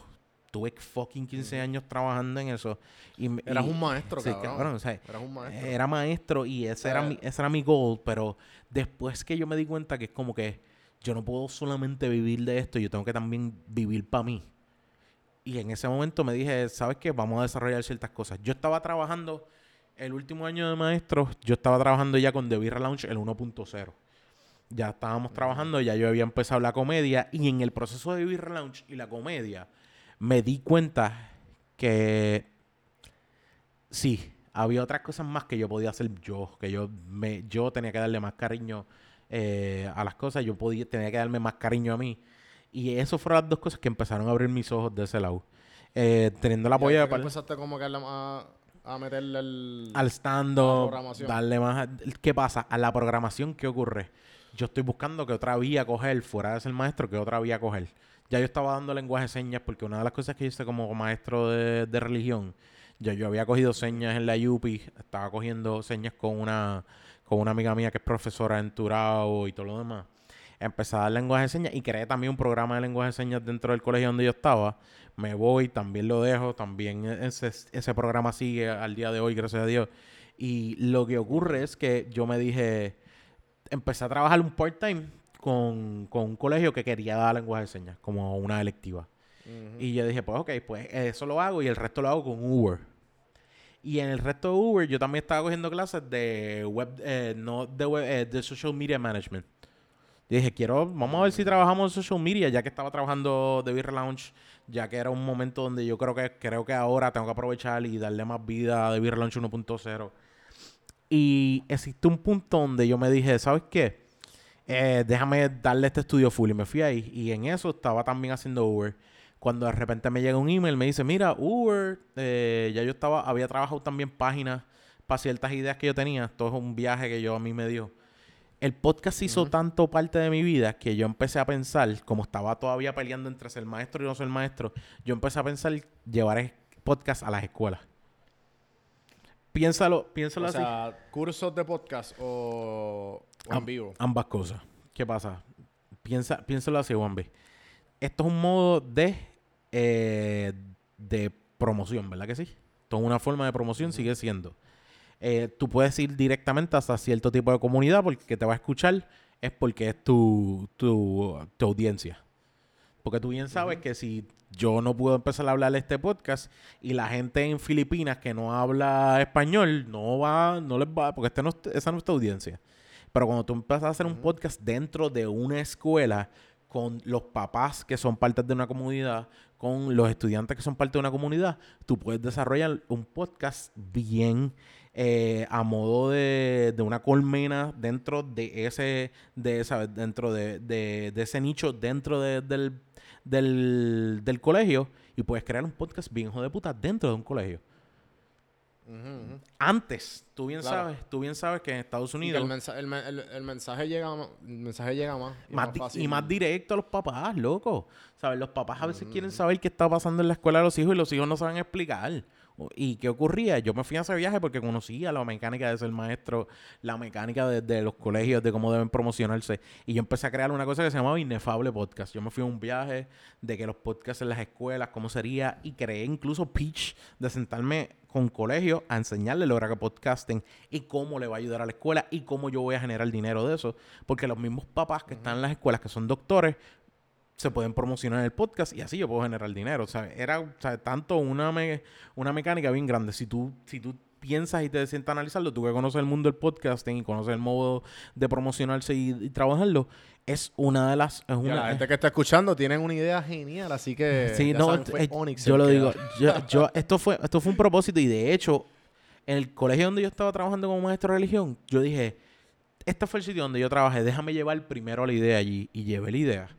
Y me la aparezco donde el director, le enseño y el director encojonado porque parece que no le gusta que uno eh, que uno hiciera las cosas y le trajera ideas que no fueran de él, me cerró las puertas y ya yo no pude ir a ese colegio, a ese nivel. Ya yo no pude ir a ese colegio. Yo dije, en esa me cerró y yo me dije, ahí me di cuenta, es un momento bien cabrón de, de, de, de hacer un switch bien duro. Y en ese, y en ese viaje estoy haciendo Uber y, y en Uber, como me envían un... ¿Sabes, Da- ah, sabes que a mí, cuando Ah. yo hice Uber también en Puerto Rico Mm. y lo combinaba con el part-time, y hablando de esa idea tuya, cabrón, yo dije como que, ¿tú te acuerdas de en HBO Mm. eh, de tas- Taxi Cab, Com- eh, Taxi, Taxi Cab Cab? Confessions. Sí, sí, sí, sí, sí. Lo vi que era esta Cabrón. gente. Tenía un yo, yo- yo- mi mente era, ajá, mi mente era, cabrón, de decirle, al- decirle, decirle un disclaimer al Uber Drive, al Uber Passenger, decirle, mira, eh, estoy en un podcast, te gustaría ser invitado del podcast, vamos, vamos a hablar de lo que tú, de lo que sea, de ti, de lo que haces y whatever, Exacto. play, No, no. cabrón, y que el podcast sea de, de las diferentes cosas que, una entrevista random. Se llama lo que yo tengo, lo que yo tengo, conozco y puedo ejer- ejercer, lo le puedo generar algo a través del podcasting. Y es la cosa más grande del podcasting, tú lo puedes fucking usar donde sea. Yo lo tengo bien claro. Ah, hay gente que me dice, quiero hacer un podcast. ¿Qué tú quieres hacer?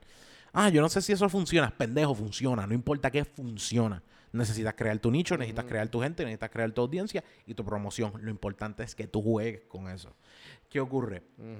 Cuando nosotros, cuando yo voy en ese viaje, me envía un email de Code Trotters, que son eh, de parte de Piloto 151, que ellos trabajan en un área de, de web development.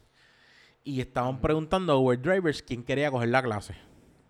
Y yo dije, pues, Mm, qué duro. antes de María, loco. Esto fue antes de María. Y yo hago Tú, como dos, Claro que sí. dos semanas antes de María, antes de Irma, dos semanas antes de Irma, escribo, eh, te mandan, ajá, eh, llena este formulario y haz un ensayo. Y yo motivado porque yo estaba intentando hacer WordPress y Wix para lo que era Inefable Podcast. Yo me dije, pues aprovecho y trabajo lo del podcasting y lo del website, así. Y le empecé a coger Y la gratis, clase. cabrón. ¿Qué qué? Tú dices que, o sea, que- gratis. gratis por ser Uber ah, Driver. Porque era una beca que Sí, estaban por, dando. eso, por ser Uber. ¿Qué? Era una beca, cabrón? sí. Qué Y, es, y ese juego yo dije, vamos a hacerlo, vamos a darle. Y yo estaba como que, ah, yo, yo dije, yo, no me gano un carajo nunca. Y eso fue mi primera, me- mi primera cosa en la mente, eso fue lo primero. Yo me dije, yo no me gano un carajo nunca. Y, y la resulta que... Eso, es lo- cogí- eso es lo que piensa todo el mundo cuando, cuando, cuando uno es lo suficientemente inocente, por, por no, por no poner otra palabra, Mm. y le dan ganas de participar en lo que sea. Tú dices, ¿sabes qué? Voy a participar. Aunque no gane, aunque no gane. Aunque así de mismo- momento, ga- gané, cabrón. gané. Así mismo estaba. Yo como que, pues, ¿qué pasa? Pasa María. Y a mí, y uno está preocupado por María. A mí se me olvida todo esto. Y en todo este viaje yo tenía, yo tenía dos cosas que yo hacía bien seguras. Hacía, estaba haciendo el Uber las clases, pero también estaba bien seguro que iba a Starbucks a cada rato a sentarme a escribir el stand-up todavía y a sentarme a desarrollar la idea de los pitch de podcasting. Porque cada vez que a mí me entrevistaban para maestro para una escuela, yo sacaba mi laptop. Oh, qué bueno que me entrevistó. Ahora yo quiero enseñarle algo a usted. Y le enseñaba lo que era podcasting. Y me fui con otra gente que trabajó en el área de, de, de como que de dar servicios de computadoras a las escuelas y whatever. ¿Qué ocurre? Yo empiezo eso y de repente, en enero después de María, me dicen, mira, eh, fuiste seleccionado para como parte de los Uber drivers para que cojas la beca. Mano, yo engancho y, ella me dice, ah, pues súper bueno. Yo le digo, déjame break, dame un break, déjame pensarlo porque de verdad tengo un par de cosas y como estaba metido con las clases de web, eh, de social media management, estaba cogiendo las clases de storytelling, todo este viaje y yo me dije, no, no, no puedo irme de esas clases, tengo que esto. Llamo a mi novia en ese momento y mi novia me dice, coño, estoy bien decepcionada de ti de que no, no vayas a coger esa clase cuando sabes que te motiva. Papi, eso me supo a mierda, a mí. A mí cuando alguien me dice, me decepcionaste, yo estoy como con el corazón pff, jodido, bien cabrón. Y mi novia me dice eso y sabe- y le, eh, ¿sabes qué, babe? Déjame llamar, déjame llamar de nuevo para atrás. Llamé de nuevo para atrás, me contactó la misma, una, o sea, el- una de las dueñas de, de piloto, que también es la que dirige Coach Sofía. Y yo digo, ¿sabes qué? Apúntame. Apúntame fue... Stolbert. Eh, eh, Stolbert, sí, exacto. No sé si la has tenido aquí o algo así, pero yo, No, no, la- llevo, llevo tiempo, cabrón, hablando con ella, pero no Eh, se ha eh, dado todavía. no es de- de- ah, jurado. Cabrón, es que ella no tiene tiempo. Tú hablas, no con, sé, lo sé, tú hablas con ella 12, Sí, 5 segundos y es como que, pero ya me tengo que ir, tengo algo que hacer. Y ella es súper a fuego y es Ajá, súper buena en lo que hace. Y ella no, me llama, hablo con ella y fue una cosa que yo me quedé como que, mano, ¿sabes? De verdad, de verdad, eh, llegué el primer día, sacó mi laptop y de la casualidad que mi hermana también estaba cogiendo la clase porque ella se apuntó. porque ella la pagó. Qué Y mi hermana, mi, hermana bien cojona. Puñeta, yo la pagué y tú estás aquí de gratis. Súper por el techo. Digo, y yo saco mi laptop. y saco mi laptop fue que tan pronto empezó a coger la clase dije, esto es súper cabrón. Me encanta. Y en la, y ajá. el primer día yo me volví un nerd. ¿Sabes? Este nerd de como que el maestro nos enseñó a hacer algo y yo empecé, pap, ya. Bueno, pues el primer día nos enseñaron en las horas que estamos ya a hacer una página web sencilla con HTML. Nada más. Y yo dije, pues déjame aprender esto. Y aprender esto fue que al otro día yo seguía, plap, plap, plap, plap. Alguien hizo la asignación y yo bien cabrón, como que sí, yo la hice. No, cabrón, nadie la hizo, pero yo la hice. Yo bien, bien nerdo, o sea, bien fucking nerdo. Y era como que... Ah. Eso es bien, eso es bien gratificante, cabrón. Cuando tú estás bien pompeado por algo. Mano, nunca en la escuela, nunca en las hay. Nunca en la universidad, nunca en ningún lado. Fue ahí donde yo estoy bien nerdo, como que "Eh, lo hice.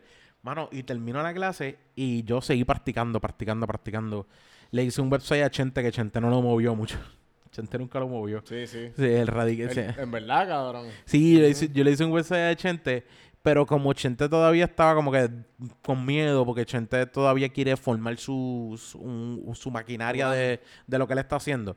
Y yo le hago uno a Chente y trabajo con él, enseño un par de cosas. No es que Chente lo mal agradeció, no, al revés, me, me agradeció un montón. Pero yo quería Sí, como que... como que no- él no está muy allá con el merch, la idea del merch. De la esto- idea como que sí, sí. lo No, no, hacer, él, lo él, él lo, él lo sabía hacer, pero él, él, él entiende que las, la, la- yo digo, los canales que está usando, lo está usando muy bien. Yo le digo, usted tenga. Y yo le hago un website y todo lo demás, y era como que, qué bueno. Ese fue el primero que me da a mí una oportunidad para decirle, yo te hago un website, hazlo, con confianza. Y queriendo, queriendo hacer esa pendejada, fue que yo empiezo a hacer un portfolio, y empiezo a hacer mi portfolio y todo lo demás. Y el que es mi jefe hoy día, me, a mí me llamaron para trabajar de TA en las mismas clases de Code Trotters que yo estaba cogiendo, trabajé de TA. Y el que es mi jefe hoy día, en esa clase que yo estoy de TA, empieza, empieza a coger las clases. Y yo le empiezo a ayudarle a enseñarle de TA. Y enseñarle. Y, y él me dice, yo estoy buscando un web developer. Sí, yo estoy buscando un web developer. Y yo dije, yo, estamos. Y yo llevaba, ¿Cómo mano, yo llevaba tiempo, mano, yo llevaba tiempo sin trabajo. Me cogen, me cogen en, en un colegio en Coupey y empiezo a trabajar en ese colegio en Coupey. Pero yo dije, mano, estaba maestro de historia y yo me dije, yo no quiero maestro de historia. No sé. Era como que ese era mi bachillerato, les gustó. Me dieron, esto está cabrón, me dieron una clase de podcasting como lectiva. Qué cabrón. Sí. Me da una clase de podcasting y ¿qué pasa? Ni que a mí. Ni Sí. que a mí.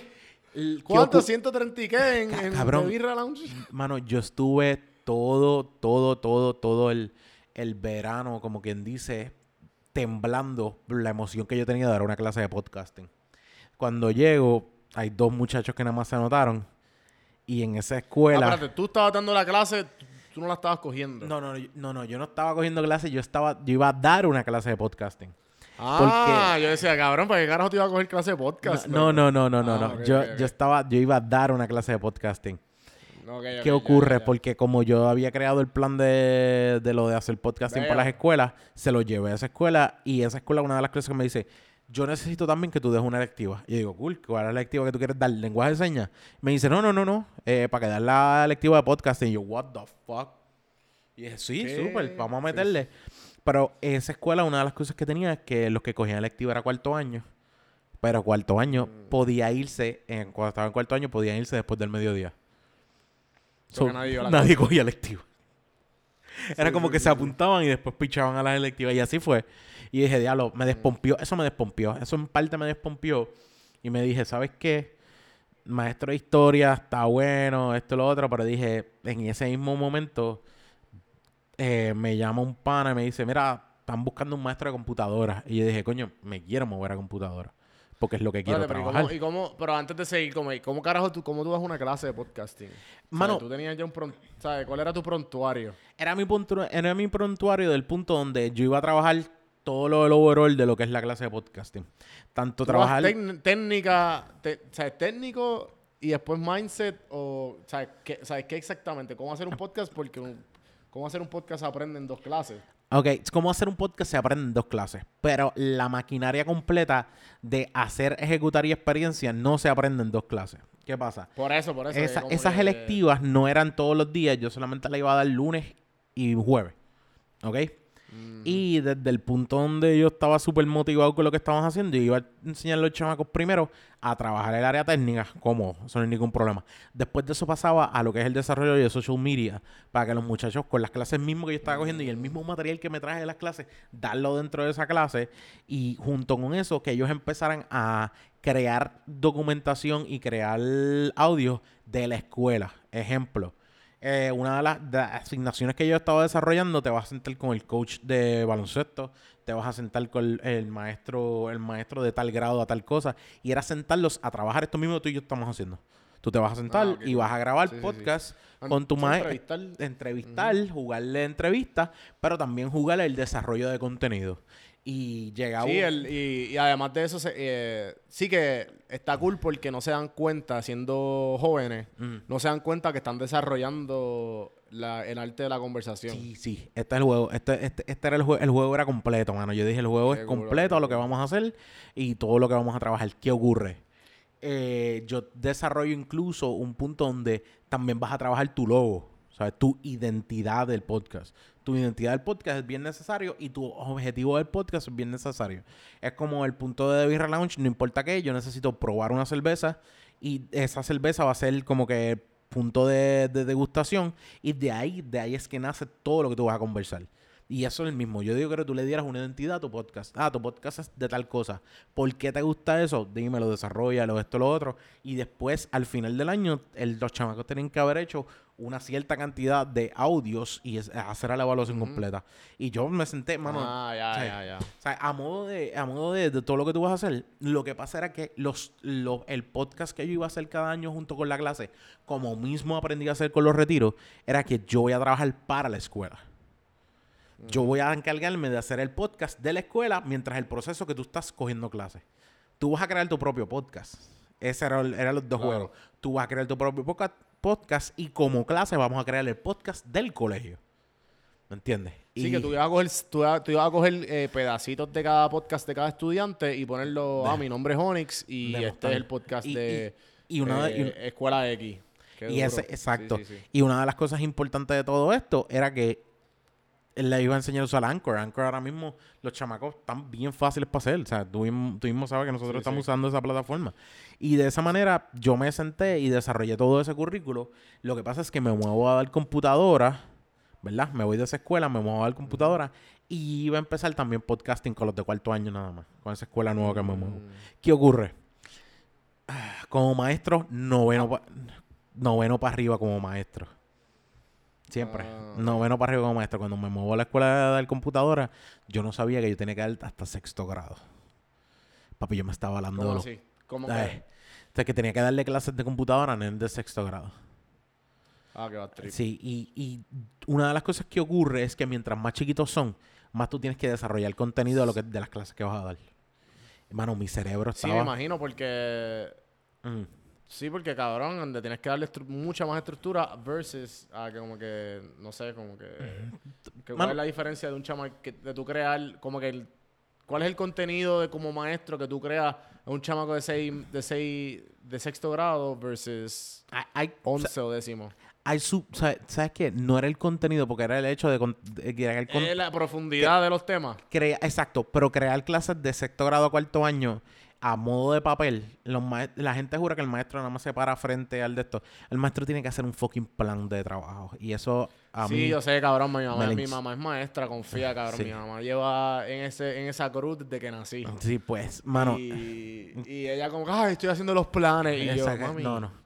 Eso, eso a mí, a mí me, como maestro, me hinchaba mucho las bolas y te lo voy a Eso decir. lo drena, Te lo eso drena, eso drena bien cabrón a la persona. Y le digo, mami, vamos a re ¿cuánto falta para el retiro? Vamos allá, vamos allá. Sí. Y yo siempre le digo, vamos a hacer esto, vamos a innovar, vamos a hacer lo otro. Y, y- Porque, cabrón, Eh, ¿sabes? hay que Y- retirarse, te tiene que retirar ya. No, y, y es parte de yo dije, yo me di cuenta que yo no iba hasta, hasta los 65 años haciendo eso.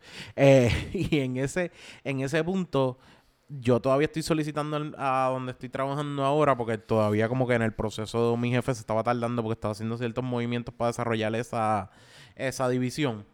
Y, y, y yo estoy dándole clases a los nenes de sectorado y estoy con los de cuarto año enseñándoles a trabajar podcasting un poquito, como que hasta donde llegué. Y yo estuve mes y medio. Cuando mi jefe me dice, te voy a entrevistar, vamos a darle. Y fue como que al fin tengo un trabajo seguro después de dos años más o menos sin estar sin un trabajo fijo full time.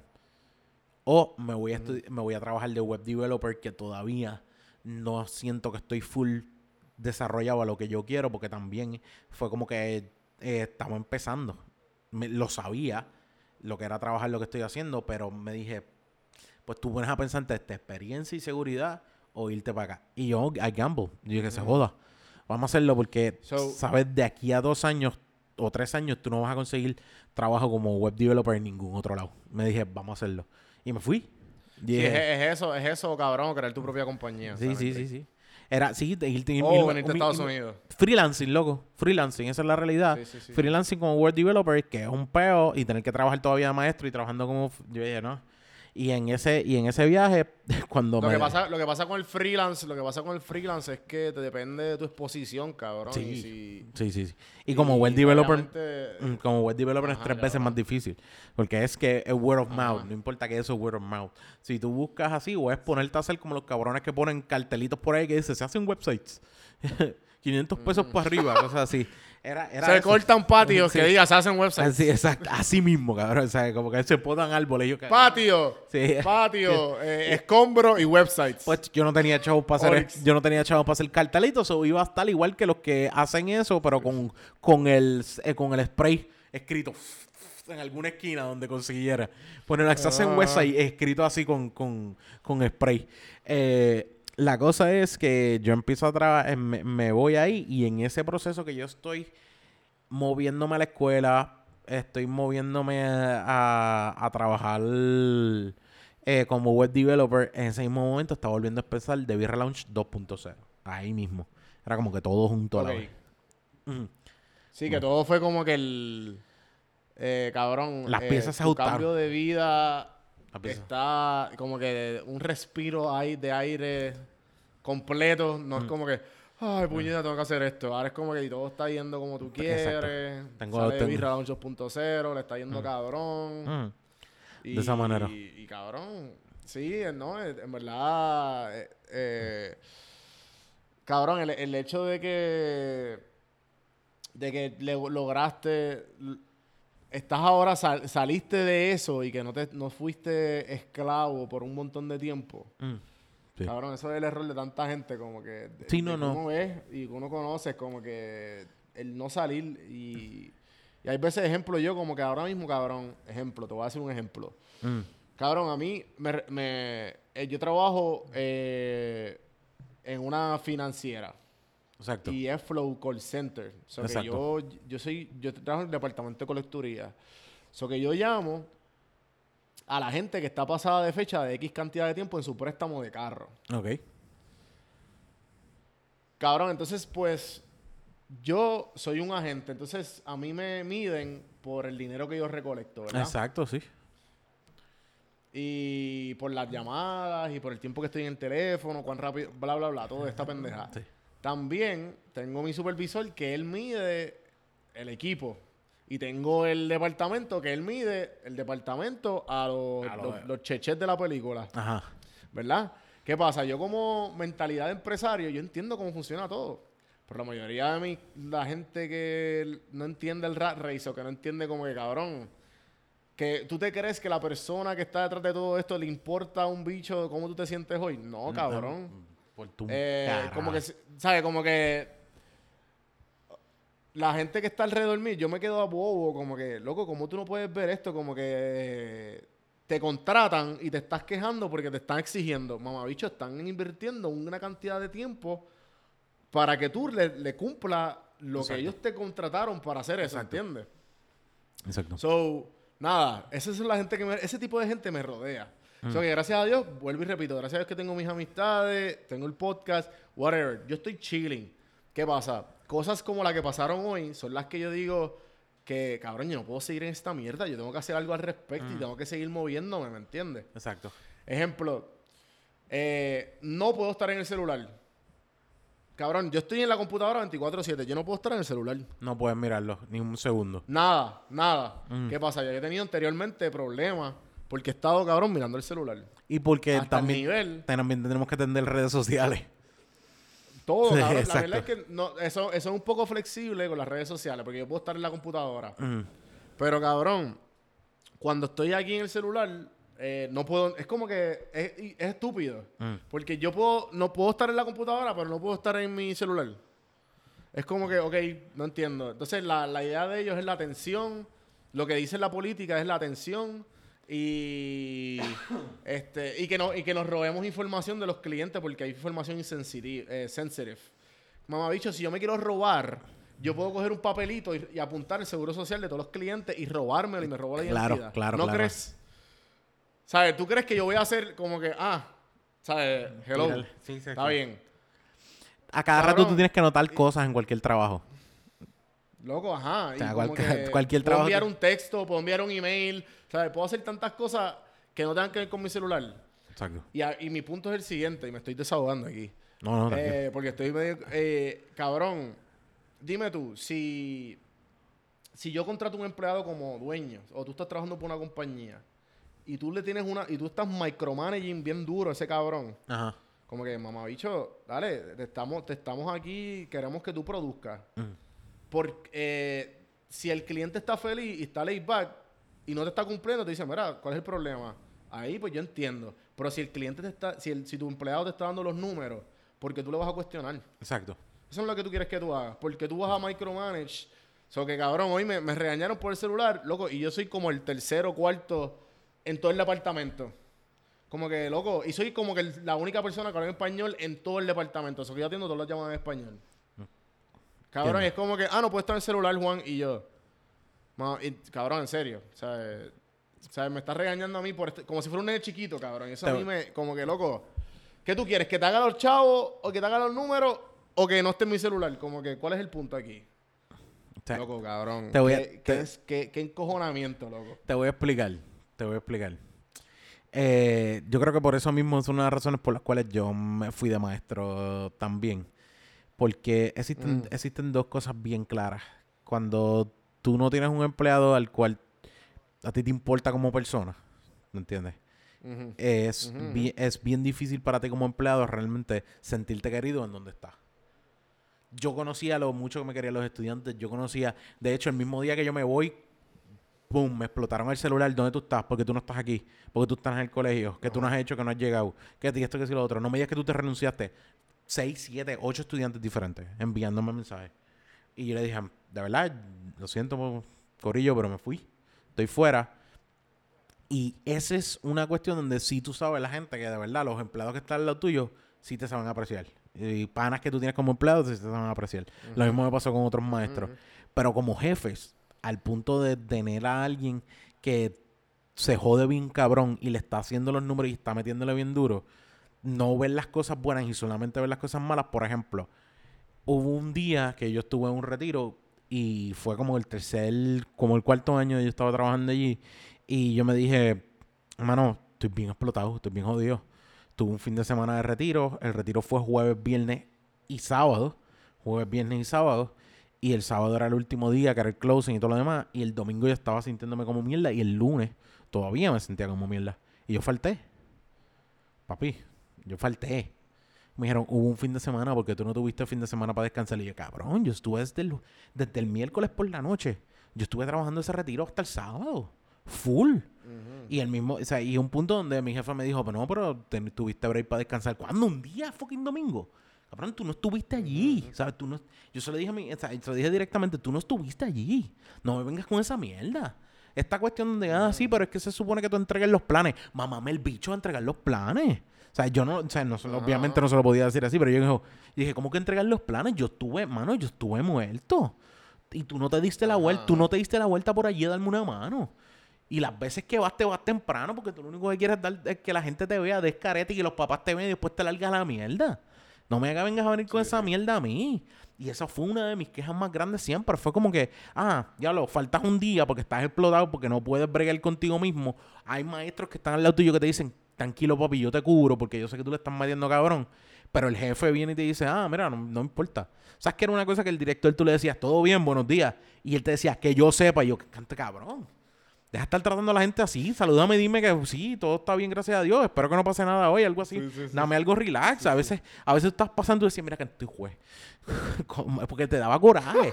Cacho, mano, te daba un coraje. te daba un coraje de que tú no Esa es la- seas, seas insensible o sobre todo que no sepas ni siquiera apreciar lo que tú estás haciendo. Y es lo mismo. Si tú estás dando los números y el desarrollo de lo que hay, cabrón, o sea, ten ¿Cuál una cosa bien no- clara de que si estoy mirando el celular y hago esto, boom, se acabó y después suelto. Yo no, tú me ves que yo estoy y llevo tres horas aquí, ¿no? Tú lo que usaste fue cuánto? Tres segundos, mamá bicho. Pues déjame tres segundos. Ese, eso, Sí, cabrón, como que yo siempre he dicho como que, ok, mira, yo tengo que hacer eh, 90 llamadas al día.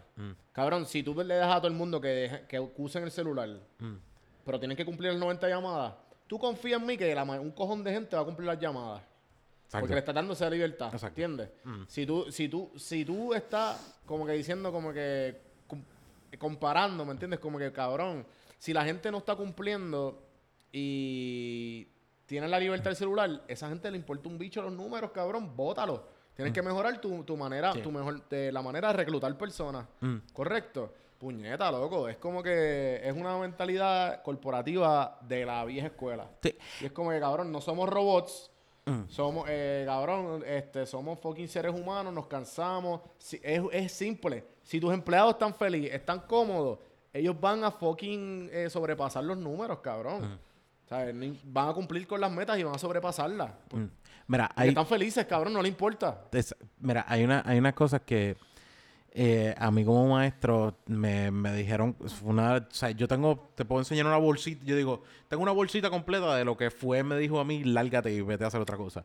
Eh, fue, fue la cuestión de, de que tenía un, había un sacerdote que llega nuevo a los últimos dos años que yo estoy, y ese sacerdote en paz descanse, bendito. Eh, pero, eh, de hecho, eh, él no le gustaba mi metodología. No le gustaba.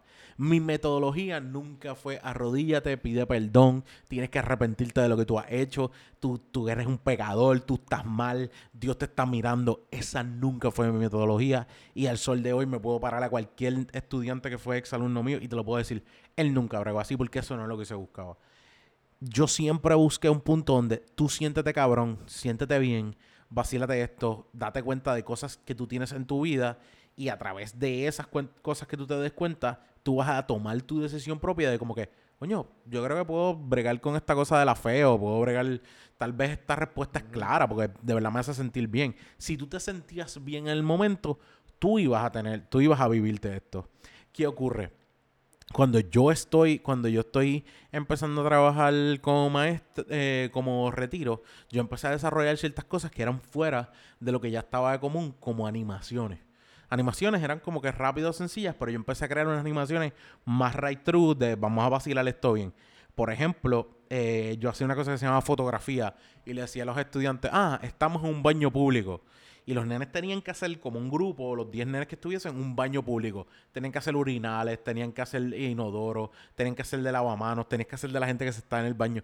Y era como de cosas de relajarme esto. Y ahí vienen mis primeros stand-ups, como que vacilarme a alguien crowd work.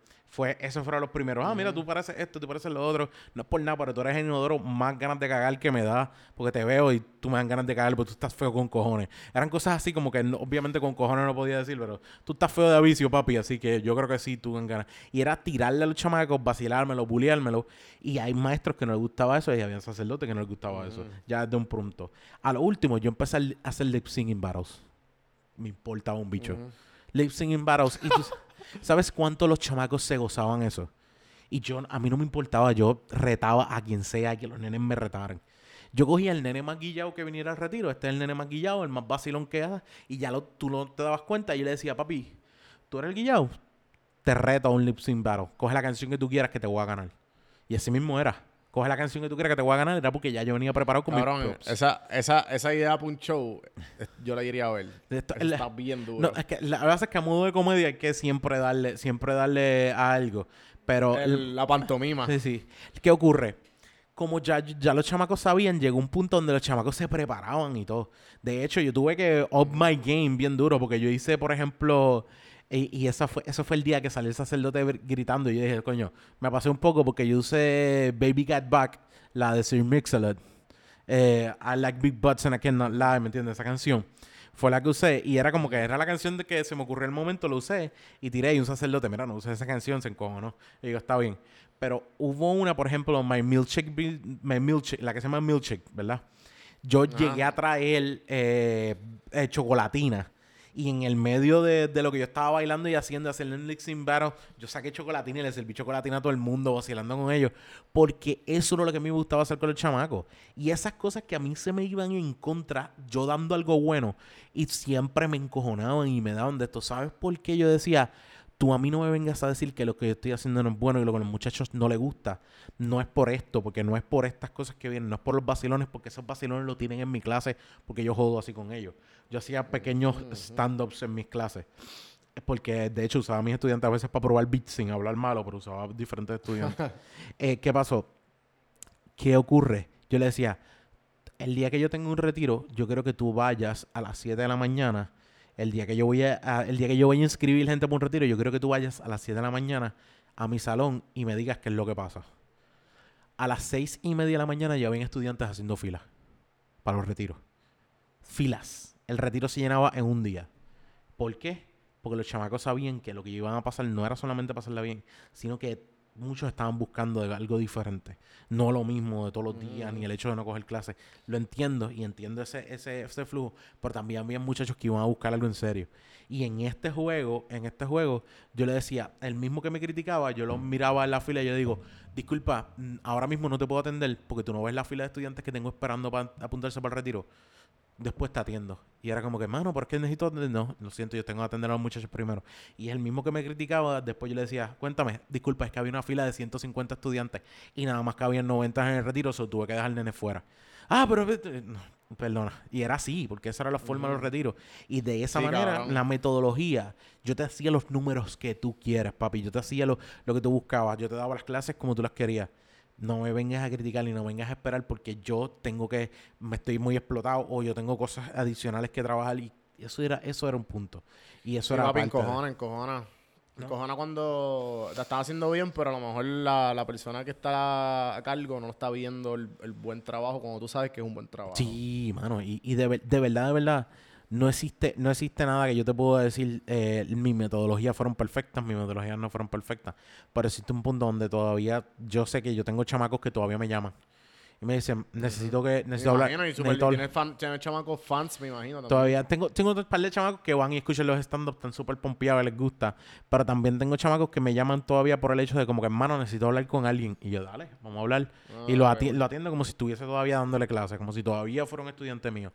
Porque Qué exi- duro. existen cosas que yo digo, eh, existen cosas en la vida que, que, que tú tal vez no tengas, no tengas nada espe- específico que, que, que te llene o te haga entender, pero tal vez si vuelves al po- un poquito a, a donde te sentiste más cómodo, tal vez puedas abrirte y, y llegar a hacerlo. Yo no soy de los que va a llegar a donde ti a preguntarte algo y háblalo, tíralo de esto o lo otro. Hablamos, vacilamos y después eso a ti te va a salir natural. Esa era la forma. Te va a salir natural. Onyx, llevamos una hora y media. Cuenta. Eh, sé, que lo, sé, sé que vamos a, a seguir esta, esta conversación en una semana. sí. Eh, vamos a meterle Dembow Nice. finales de diciembre. Te veo, te, te veo contando Diría los días. De, de los... Sí, cabrón. Sí, sí, sí. De los últimos, de los últimos podcasts que vamos a, a filmar y a grabar eh, del, mes- del, del año 2019, cabrón. Sí, exacto. Empezando la, el 2020 bien cabrón. Bien y despidiendo el año. Sí, sí. Así que eh, tiene que estar pendiente, gente. El, el network sigue creciendo de PR Sin Filtro. Sí, tenemos uno nuevo. Birra está aquí. Onyx, para los que no... O sea, no hablamos del Birra y esa era mi intención. Quería hablar de Onyx. Mm. Eh, y eventualmente me gustaría tenerla acá a, a, a Ruby, también a Jan. Mm. Eh, Lo sé, lo sé. Así que para que todo el mundo, tú sabes, para que la gente sepa un poco más de todo el mundo. Y, y si quieren saber del proyecto de Birra Lounge, gente, vayan al podcast del Café se convirtió en cerveza y vayan al de Birra Lounge, al episodio de Gamaliel. Gamaliel. ¿No me equivoco? exacto, sí, Gamaliel. Eh, eh, de Birra Lounge, Mm. que este, sal- salgo dándome cerveza ahí ya después, a mitad, como después de los 60 minutos, estaba un poco borracho ya. eh, eh, Sí, ya estamos- ya estamos lip picaditos. singing. Pero Más o menos. Sí, sí. eh, eso pasa cuando estás degustando cerveza. Pero, mano, en verdad la pasé súper cabrón. eh, y en verdad, cabrón, Cuéntame. eh, un placer conocerte oficialmente. No, no, de verdad, y tu mano. historia. Te voy, a, te voy a ser sincero. Yo empecé a escucharte cuando hiciste el The Boy.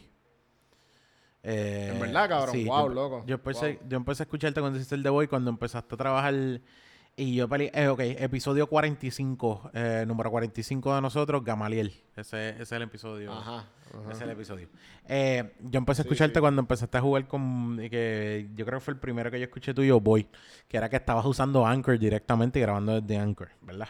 Si mal no estoy. verdad, cabrón, que Sí. Y, y en ese y en ese juego pues empecé a escuchar tus entrevistas fuera de lo que era de lo que era escuchar mi programación normal de, de podcasting y dándole dándome cuenta de que el que en lo que se estaban nutriendo no eran lo- los que venían a hablar y a crear su y a explicar su historia que te estaban nutriendo eras tú full. Eh, yo, yo dije, "Eh, esto está cabrón porque le está quedando hijo de puta, pero esto es un concepto bien egoísta tú eras el que estabas buscando. Tú eras el que dice, yo, Sí, yo sí, me sí. estoy alimentando de esto, yo la estoy pasando cabrón. Esto a mí me está gustando. Y sí, era una cuestión de crear contenido, no dejaba de ser, pero también al mismo tiempo yo me daba cuenta de- y sé, yo creo que al sol de hoy se nota la suma de todo lo que tú has aprendido en todo esto. No solamente el área de, de- de que yo juego. Y, lo- con- y lo- y es que, pausa, aquí me- esto, esto mismo me lo dijo Elías, eh, Elías Boyce, eh, cabrón. El tipo está cabrón, no sé si lo conoces, pero el, el tipo es un duro en la, peli- en la, en la televisión y en las películas boricuas. Vivo acá en Atlanta, lo conocí. Y el tipo no tiene, cabrón, él no tiene filtro, el cabrón. Él sí, no le- y el tipo también, tras que no tiene filtro, es un duro y te dice, esa película es una mierda. Y tú, cabrón, pero esa es la película que a mí me gustaba este chamaquito. Y él, esa película es una mierda por esto, esto y esto. Y tú, Dios, es verdad, cabrón, él te arruina las películas más favoritas Eh. El eh, punto es que, cabrón, él me dijo eso mismo que él lo escuchó desde el episodio así mismo. Y él me dijo, cabrón, lo que pasa es que, ajá, fue un viaje egoísta, pero ya yo sé lo mismo que tú sabes. Mm. Y, y está cabrón, porque, ¿me entiendes? Como que la gente que me escucha del episodio 1 ve lo inmaduro que estaba y lo mucho que ha evolucionado y lo mucho que ha madurado en el proceso. Que esa era mi intención. Yo, quer- yo quiero, yo quería retratar, yo quiero, estoy retratando el proceso mío. Mm. Y estoy rascando mi, la- mis- las cosas que me causan duda, porque cabrón, si no, no fuera un producto original. ¿entiendes? Exacto, Soy yo. exacto. Sí, sí, sí. estoy, estoy- estoy contigo. Y el, y el punto de, de hecho, en un momento de Lounge estaba, yo estaba jugando con qué, qué crearlo y, y yo también soy bien amante del café. O sea, como que también tengo hasta un tatu que tiene un café. so, o sea, como que Ah, qué duro, no lo había visto, obligado. cabrón. Eh, y Qué es como duro. que yo soy bien fanático de- del café. Y, y en el parte del juego del café, pues yo dije, diablo, eso es un juego bien cabrón. Eso es un área de, de un trademark, una marca que tú estás tirando, un desarrollo que tú estás tirando. Fue lo mismo que yo pensé con The Beer Lounge. Pues como que yo necesito crear con The Beer Lounge este tipo de, de forma donde yo tengo un ¿sabes? Un protagonista y mi protagonista era la cerveza y un, un trademark de, ¿sabes? A modo de marca. El hecho de tú sentarte, ese intro que estás metiendo está bien cabrón, ante el punto donde te dice, te dice a ti la identidad de lo que tú estás llevando. Y yo soy bien amante de que alguien sea bien leal a su, a su desarrollo, sea bien leal a su marca y sea bien, sobre todo, bien seguro de que lo que yo tengo es algo de calidad y bueno y lo voy a seguir haciendo. Eh, yo no puedo, o sea, yo, eh, y es una de mis reglas, se me hace bien difícil y yo todavía el sol de hoy, yo nunca digo voy a hacer un episodio donde no haya unas cervezas. Y una vez nos pasó en el 1.0, ya lo, pues no hay cerveza. Y dije, entonces jodió, van a esperar media hora lo que yo voy a buscar una cerveza. El que le tocaba traer la cerveza no la trajo porque se caga en su madre porque necesitamos la cerveza. No, yo no puedo dejar de creer en la cerveza porque no, no puedo dejar de creer. Porque sin eso, sin eso nuestra marca no deja de jugar. Y sabes qué, no me dio tiempo por el hecho de organizarnos. Y dije, déjame ir a prepararme un café. Pero coño, son las 9 de la noche, después no voy a poder dormir. Pero la realidad es que yo me doy un café y duermo así mismo, caigo. Igualito. Sí, igual yo. A mí el- eso, eso de no, porque el café no me deja dormir. Sea el carajo, yo duermo igual. Eso es mierda, cabrón. Yo me puedo dar un café negro, negro, puya, cabrón. Y Ah. estoy ok, a mi mil. O Ah, estoy durmiendo bien. Estoy durmiendo Sí, tranquilo. sí. Pues, hermano, de verdad. Y siempre ha sido, siempre ha sido usted y tenga desde el punto donde una de las razones para empezar el 2.0, yo creo que juegas tú, juega mi novia, juega un par de gente, porque yo todavía tenía un cariño bien quebrón por hacer podcast. Yo hice un podcast en ese momento que no estaba haciendo Beer Lounge, se llamaba Quema May. Y era el juego de, de querer hacer, de querer hacer también podcast todavía y el juego de todavía creerme educador y todo esto. Y Quema May era por eso, porque era como que, ah, una vez alguien me dijo, diablo, papi, Quema May, dos meses libres, junio y julio. Y digo, cabrón, tú no, tú no has sido maestro, ¿verdad? Pues cállate. No sabes lo que estás hablando. Sí, sí, sí. No sé lo que estás hablando. Y de eso salió un coraje. Y yo me dije, ¿sabes qué voy a hacer? Voy a hacer un podcast que se llame ¿Qué mamey? ¿Y qué mamey por qué? Porque no es un mamey, cabrón. Yo me senté con maestros a explicar, que me hablaran y todo lo demás. Fue, hice cinco episodios. Después de eso, de Birra Lounge es como que, mira, queremos tirar de Birra Lounge. Vas a empezar a trabajar en la escuela nueva. Y dije, ya, déjame aguantarme un momentito lo que me ajusto. Tan pronto empecé de Birra Lounge y dije, ok, ya estoy completo. 2.0, estoy completo y me siento bien. Y era por eso, estaba loco por, por grabar. Yo no tenía equipo. Y cuando dejamos el 1.0, yo no tenía el equipo. El equipo lo tenía el otro estaba trabajando con nosotros. Pero yo necesitaba un equipo. Me compré un equipo y empecé a grabar cosas sin saber para dónde iba. Era Sí, porque sí, sí, necesitaba la acción de hacer un podcast, de algo de grabar. Y, de, que- y en ese proceso me te- compré el Zoom. Te acostumbraste. Me acostumbré bien cabrón. Y en ese proceso me compré hasta el Zoom para estar seguro que tengo algo para grabar también on the go. Y era como que era mi vida, ¿sabes? Era, era lo que me gustaba. Era, y yo dije, nunca estudié comunicaciones, nunca pude estudiar eh, locución porque es mi, mi go-to. Siempre fue mi go-to. Y la realidad es que en, en ese, en ese crecer, en esa área de, de volverme más, yo dije, necesitaba todavía aún así esta área que me llenara, porque desde que empecé a hacer el podcast y de que empecé a hacer stand-up, siempre he sentido que me llena un poquito más, no importa qué. Pap, pap, Y uno va poco a poco. A ver la mano. Sí, cabrón. En verdad. No, loco. eh, yo también estoy bien jugueado con Bebirra Lounge. Y, y hasta. Mm. Bueno, y he aprendido un montón de la cerveza y, y, y, la- y verla ante los ojos que veía, como a lo mejor el whisky o el, o el café, o Sí, apreciarlo un poquito más, cabrón. Que a mí me ha tripeado mucho lo que ustedes han hecho, como que como dicen, fomentando fomentando el uso de la cerveza artesanal a través de la comedia, porque originalmente, para serte sincero, yo como que diablo, cabrón, hablando de cerveza otra vez yo, por lo menos, porque porque me tripea la dinámica de ustedes tres. Sí. Y por la química que tienen, cabrón. Tienen una química excelente. Eh, Jan, Ruby y tú, cabrón, tacho, loco, buenísima.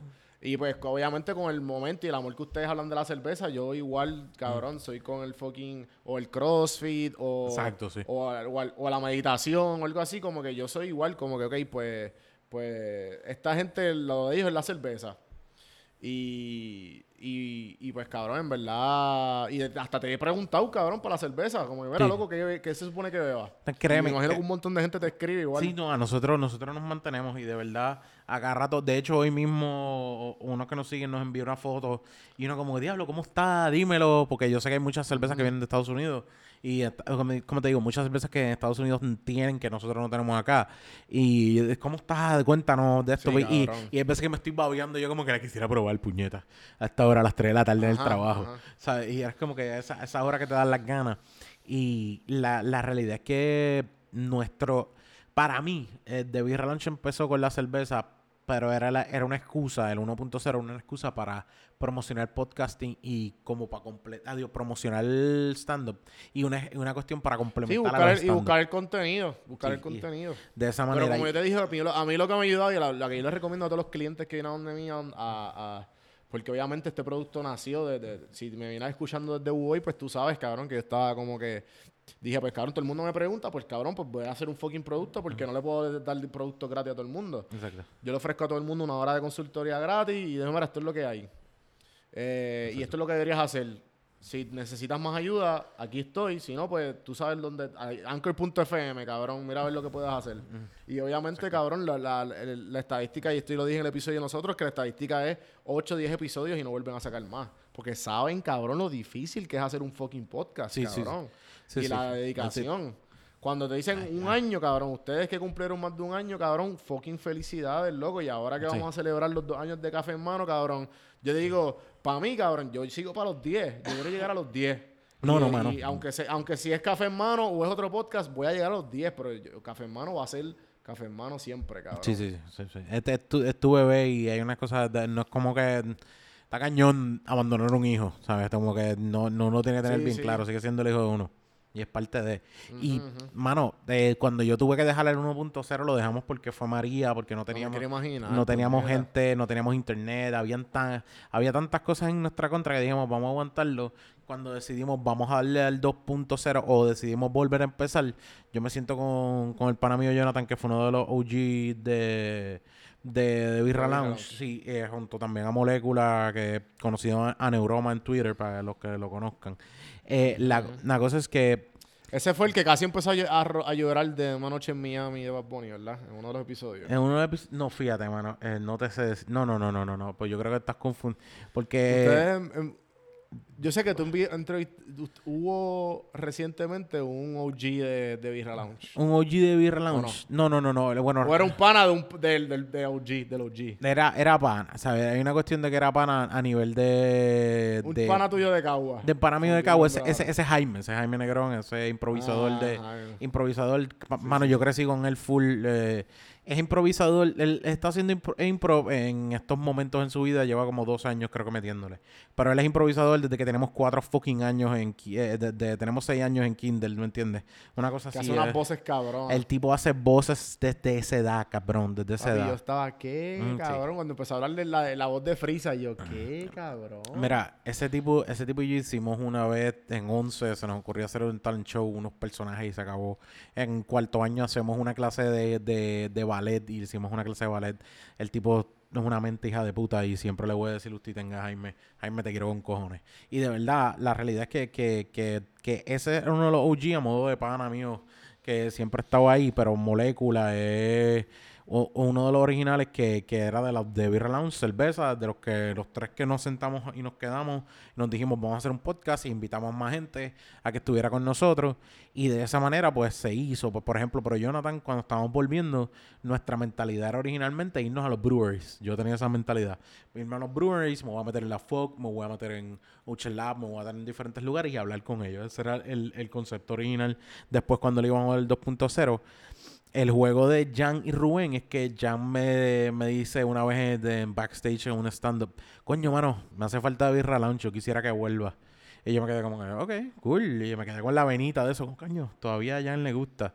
Y Rubén fue otro que una vez me dijo, mano, todavía me acuerdo de él cuando fui al episodio y estuve escuchando el último, lo seguí escuchando y era como que, coño, otro más. Y yo me dije, yo creo que son los dos mejores que podemos traer para el 2.0. Y le llamo, los dos dicen que sí, vamos a meterle bien cabrón. Y son corazón de esto, son los duros, porque también son comediantes. Y yo creo que eso, nuestra química viene por eso. Porque No, los, cabrón, los y- tres y la- vamos y la- a esa y la- base. y mía- Ajá, Vamos a la- a- a es que los tres tienen una pasión tan cabrona por la cerveza y por la comedia, Exacto. que es como que, loco. Exacto. Y de, de esa, de esa manera, de esa manera yo creo que lo hemos jugado. harmony.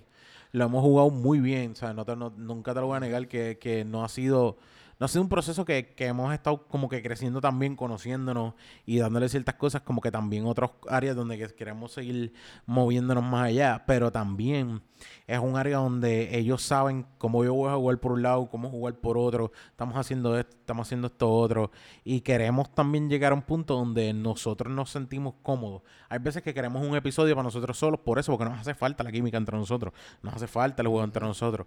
Y ahora mismo estamos grabando full con 100 por 35, Beer Booting eh, eh, allí en Coupé, y la realidad es esa que nosotros nos decimos, mano, eh, yo creo que nos hace falta un episodio solo, pero como estamos grabando allí, mejor vamos a aprovechar el invitado, pero nos hace falta un episodio solo, porque nos encanta Sí, la no, química no, de no. nosotros, nos encanta y nos sentimos súper bien en ese proceso. Y, mano, cada uno, cada uno aporta su área, cada uno hace lo suyo, cada uno tiene su, su progreso. eh, primero porque también Rubén es un videógrafo de siete para cojones. Jan tiene una forma y una mente para escribir y desarrollar cosas que tú dices usted y tenga.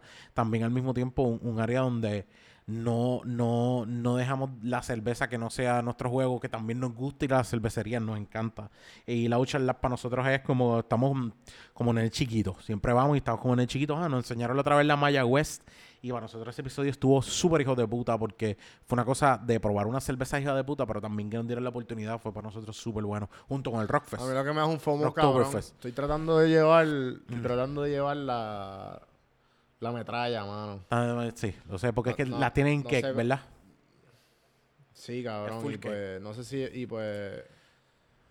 Estoy, estoy viendo a ver cómo es, si la envío por correo, no sé, cabrón. yo creo que lo- en verdad no he chequeado. La única forma es por un jug, por un, un growler. Por un... growler, yo creo que es lo, growler, ¿verdad? sí, la forma de hacerlo, pero Sí, es jodón también. meterlo, meterlo en el, en el, en el fan, en el de esto, ¿verdad? En el deba- en el debajo del avión. Exacto, esa sería la forma de hacerlo y puede ser que como quiera la presión te joda. No sé, no te voy a asustar. No es, no es fácil, Sí, no es no, fácil. este... Nada, cabrón. eh, en verdad, va- ¿sabes? esto va a continuar y... Y en verdad, gracias por sacar el tiempo, gracias ti, por, por, por todo lo que hemos hecho y todo lo que hemos logrado de aquí a los últimos tres meses, de que, de cabrón, yo, nosotros nos conectamos así para grabar desde el episodio de Game of Thrones fue, de Popflix. Eh, eh, no, no, no, grabamos otro ¿verdad? después, yo creo. No, no, pues la primera vez y después de ahí fue como que, cabrón, vamos sí. a seguir colaborando. Sí, así mismo. Así mismo, sí, sí, sí. Y pues le estamos metiendo gente. eh, escuchen de Birra Lounge, Podflix también. Gracias, que. Onyx ha salido un par de veces ahí. Estamos apoyando. Y, siempre que haga falta. Hablamos del Joker, le metimos. Sí, no, mano, va- los episodios contigo yo sé que son largos siempre porque siempre nos envolvemos hablando. Bien cabrón, duro. Y siempre eso me tripea mucho. Bien duro. Podcasters al fin, cabrón. Sí. Exacto, como que. Eh, que, que tenemos, diablo, tenemos que terminar, pero si fuera por nosotros, seguimos jugando, porque es parte de. Yo creo que yo no le tengo, no le tengo miedo a, a- a crear una conversación que yo sé que hay gente que se alimenta a pesar de todo. Yo me alimento hablando, Sí, sí. pero también hay gente que se alimenta y eso me gusta mucho. Eso es parte de. Ajá, cabrón, sí, no. A mí me gusta siempre dejarlo como que con ganas de más. Mm, ¿Sabes? Sí. Siempre, cabrón. Como que puedes, cabrón, ok, pues te tendré que invitar otra vez, Sí, qué sí. pena. Si no, no hay un segundo, si no, no hay un segundo date, si ella no se queda con las ganas. Es punto Eh, importante. Exacto, exacto, exacto. Mano, Onyx, pues, ¿dónde te conseguimos? Tira las redes, lo que quieras promocionar, qué hay pendiente para la próxima semana, los stand-ups, etcétera. Mira, mano, eh, me pueden conseguir a mí directamente a arroba Onyx Ortiz en Instagram, en Facebook Onyx Ortiz y también me consigues como a arroba Mr. Birra Lounge en, en lo que es Twitter. Metiendo la Twitter. Metiéndole a Twitter, jugando un chip. Mano, yo entro, miro, te tengo que aceptar que no soy tan tuitero, soy Instagram full. Sí, igual pero igual pero fuera, fuera de eso es el es- también es- entiendo que hay un cierto tipo de humor que uno tiene que ir a ver a Twitter y un cierto tipo de humor que uno tiene que ir a ver a Instagram, dependiendo. Y si quieres ver a tus abuelos, pues te vas a Facebook. Eh, entonces, pero también es parte, hay su público en su área. Y, mano, nosotros estamos, eh, nos puedes conseguir arroba de Birra Lounge en todas las plataformas de, de podcast, en Instagram de Birra Lounge. ¿Verdad? Arroba de Birra Lounge, también Facebook de Birra Lounge y en Twitter Birra Lounge. Eh, nos puedes conseguir de verdad. Eh, tenemos, ya estamos jugando con más de 70 casi episodios a modo de Birra Special, Birra Life y todo lo que tenemos, pero eh, sobre todas las cosas, mano, eh, estamos también, todos somos stand-up comedians, los tres que estamos principalmente somos stand-up comedians, muchas veces hablamos con gracioso, otros, gente. con otros stand-up comedians. Y este, y este próximo 18 de diciembre, si estás escuchando esto, bueno, me imagino que puedas aprovechar de hacer la magia de los podcasts, que lo escuchas cuando te dé la gana. Pues el 18 de diciembre estamos en 100 por 35 Beer Boutique, en la calle José de Diego en Cupey. Está en la avenida José de Diego en Cupey. Eh, realmente tenemos eh, un, un show donde traemos, somos seis comediantes que están haciendo stand-up de alrededor de 12 minutos. Pero, mano, buscamos a los duros de los que están trabajando. Este próximo 18 incluso nos va a, eh, nos va a acompañar Cristina Sánchez. Se supone que esté con nosotros. Esperamos que todo esto se dé. Así que, de verdad, 18 de diciembre en eh, 100 por 35 Beer Boutique. Y gracias a Ricky Sánchez de 100 por 35 Beer Boutique que estamos haciendo los episodios allí. Se están grabando, pero, mano, de verdad, para mí es una experiencia... o sobre, todavía no me lo creo a veces, de estar grabando en un, en un área que te podemos tener cámaras, podemos tener un casi un mini estudio de lo que estamos haciendo y en algún momento seguir creciendo ante todo esto. Así que, de verdad, pueden aprovechar ir al stand-up, pero busquen a los mismos, a los muchachos, búscate a arroba eh, Rubén underscore Ahmed, te vas a encontrar también parte y también a Jan Chan Chan, eh, arroba Jan Chan Chan, G-I-A-N Chan Chan. Y te los vas a encontrar a ellos que también son parte de Lounge y te puedes comunicar con ellos y pasarla. Nosotros mm, somos, nosotros no somos los mega expertos en la cerveza, porque no somos los mega expertos, pero sí somos mega expertos degustándolas y probando. Connoisseurs. Y la, le- con- somos conocidos ante lo que estamos haciendo, pero sobre todo entendemos darle, sí somos los que más le damos amor a la cerveza. Y eso no deja de ser parte de nuestra, parte de nuestra he aprendido un montón, mano.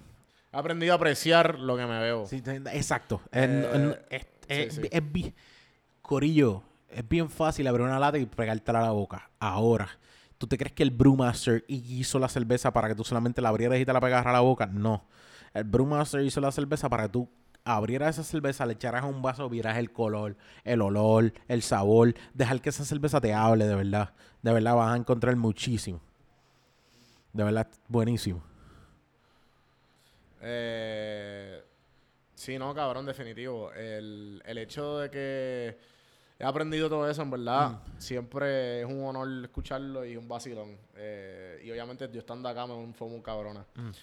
Mano, eh, a mí, obviamente, me pueden conseguir Don Juan del Campo en todas las plataformas, donjuandelcampo.com, en YouTube. Suscríbete, estamos casi, casi llegando a mil. Esto está disponible Yes, para que yes. vean lo, lo precioso de este estudio, el trabajo que hemos eh, hecho aquí, a la carita de Onyx acá, Usted, casi, casi eh, ahí cerquita, pero... Caballo, pero- usted y tenga, mano. Te digo usted y tenga, porque ese, ese, ese del estudio que estás trabajando y ese de esto de café en mano quedó hijo de puta. Lo voy a decir que Ah, hijo de puta. El, el tipo es un duro, El un tipo duro. que lo hizo le dio Eh, el amor de la vida. Jorge de Reciclado PR, síganlo, eh, cabrón.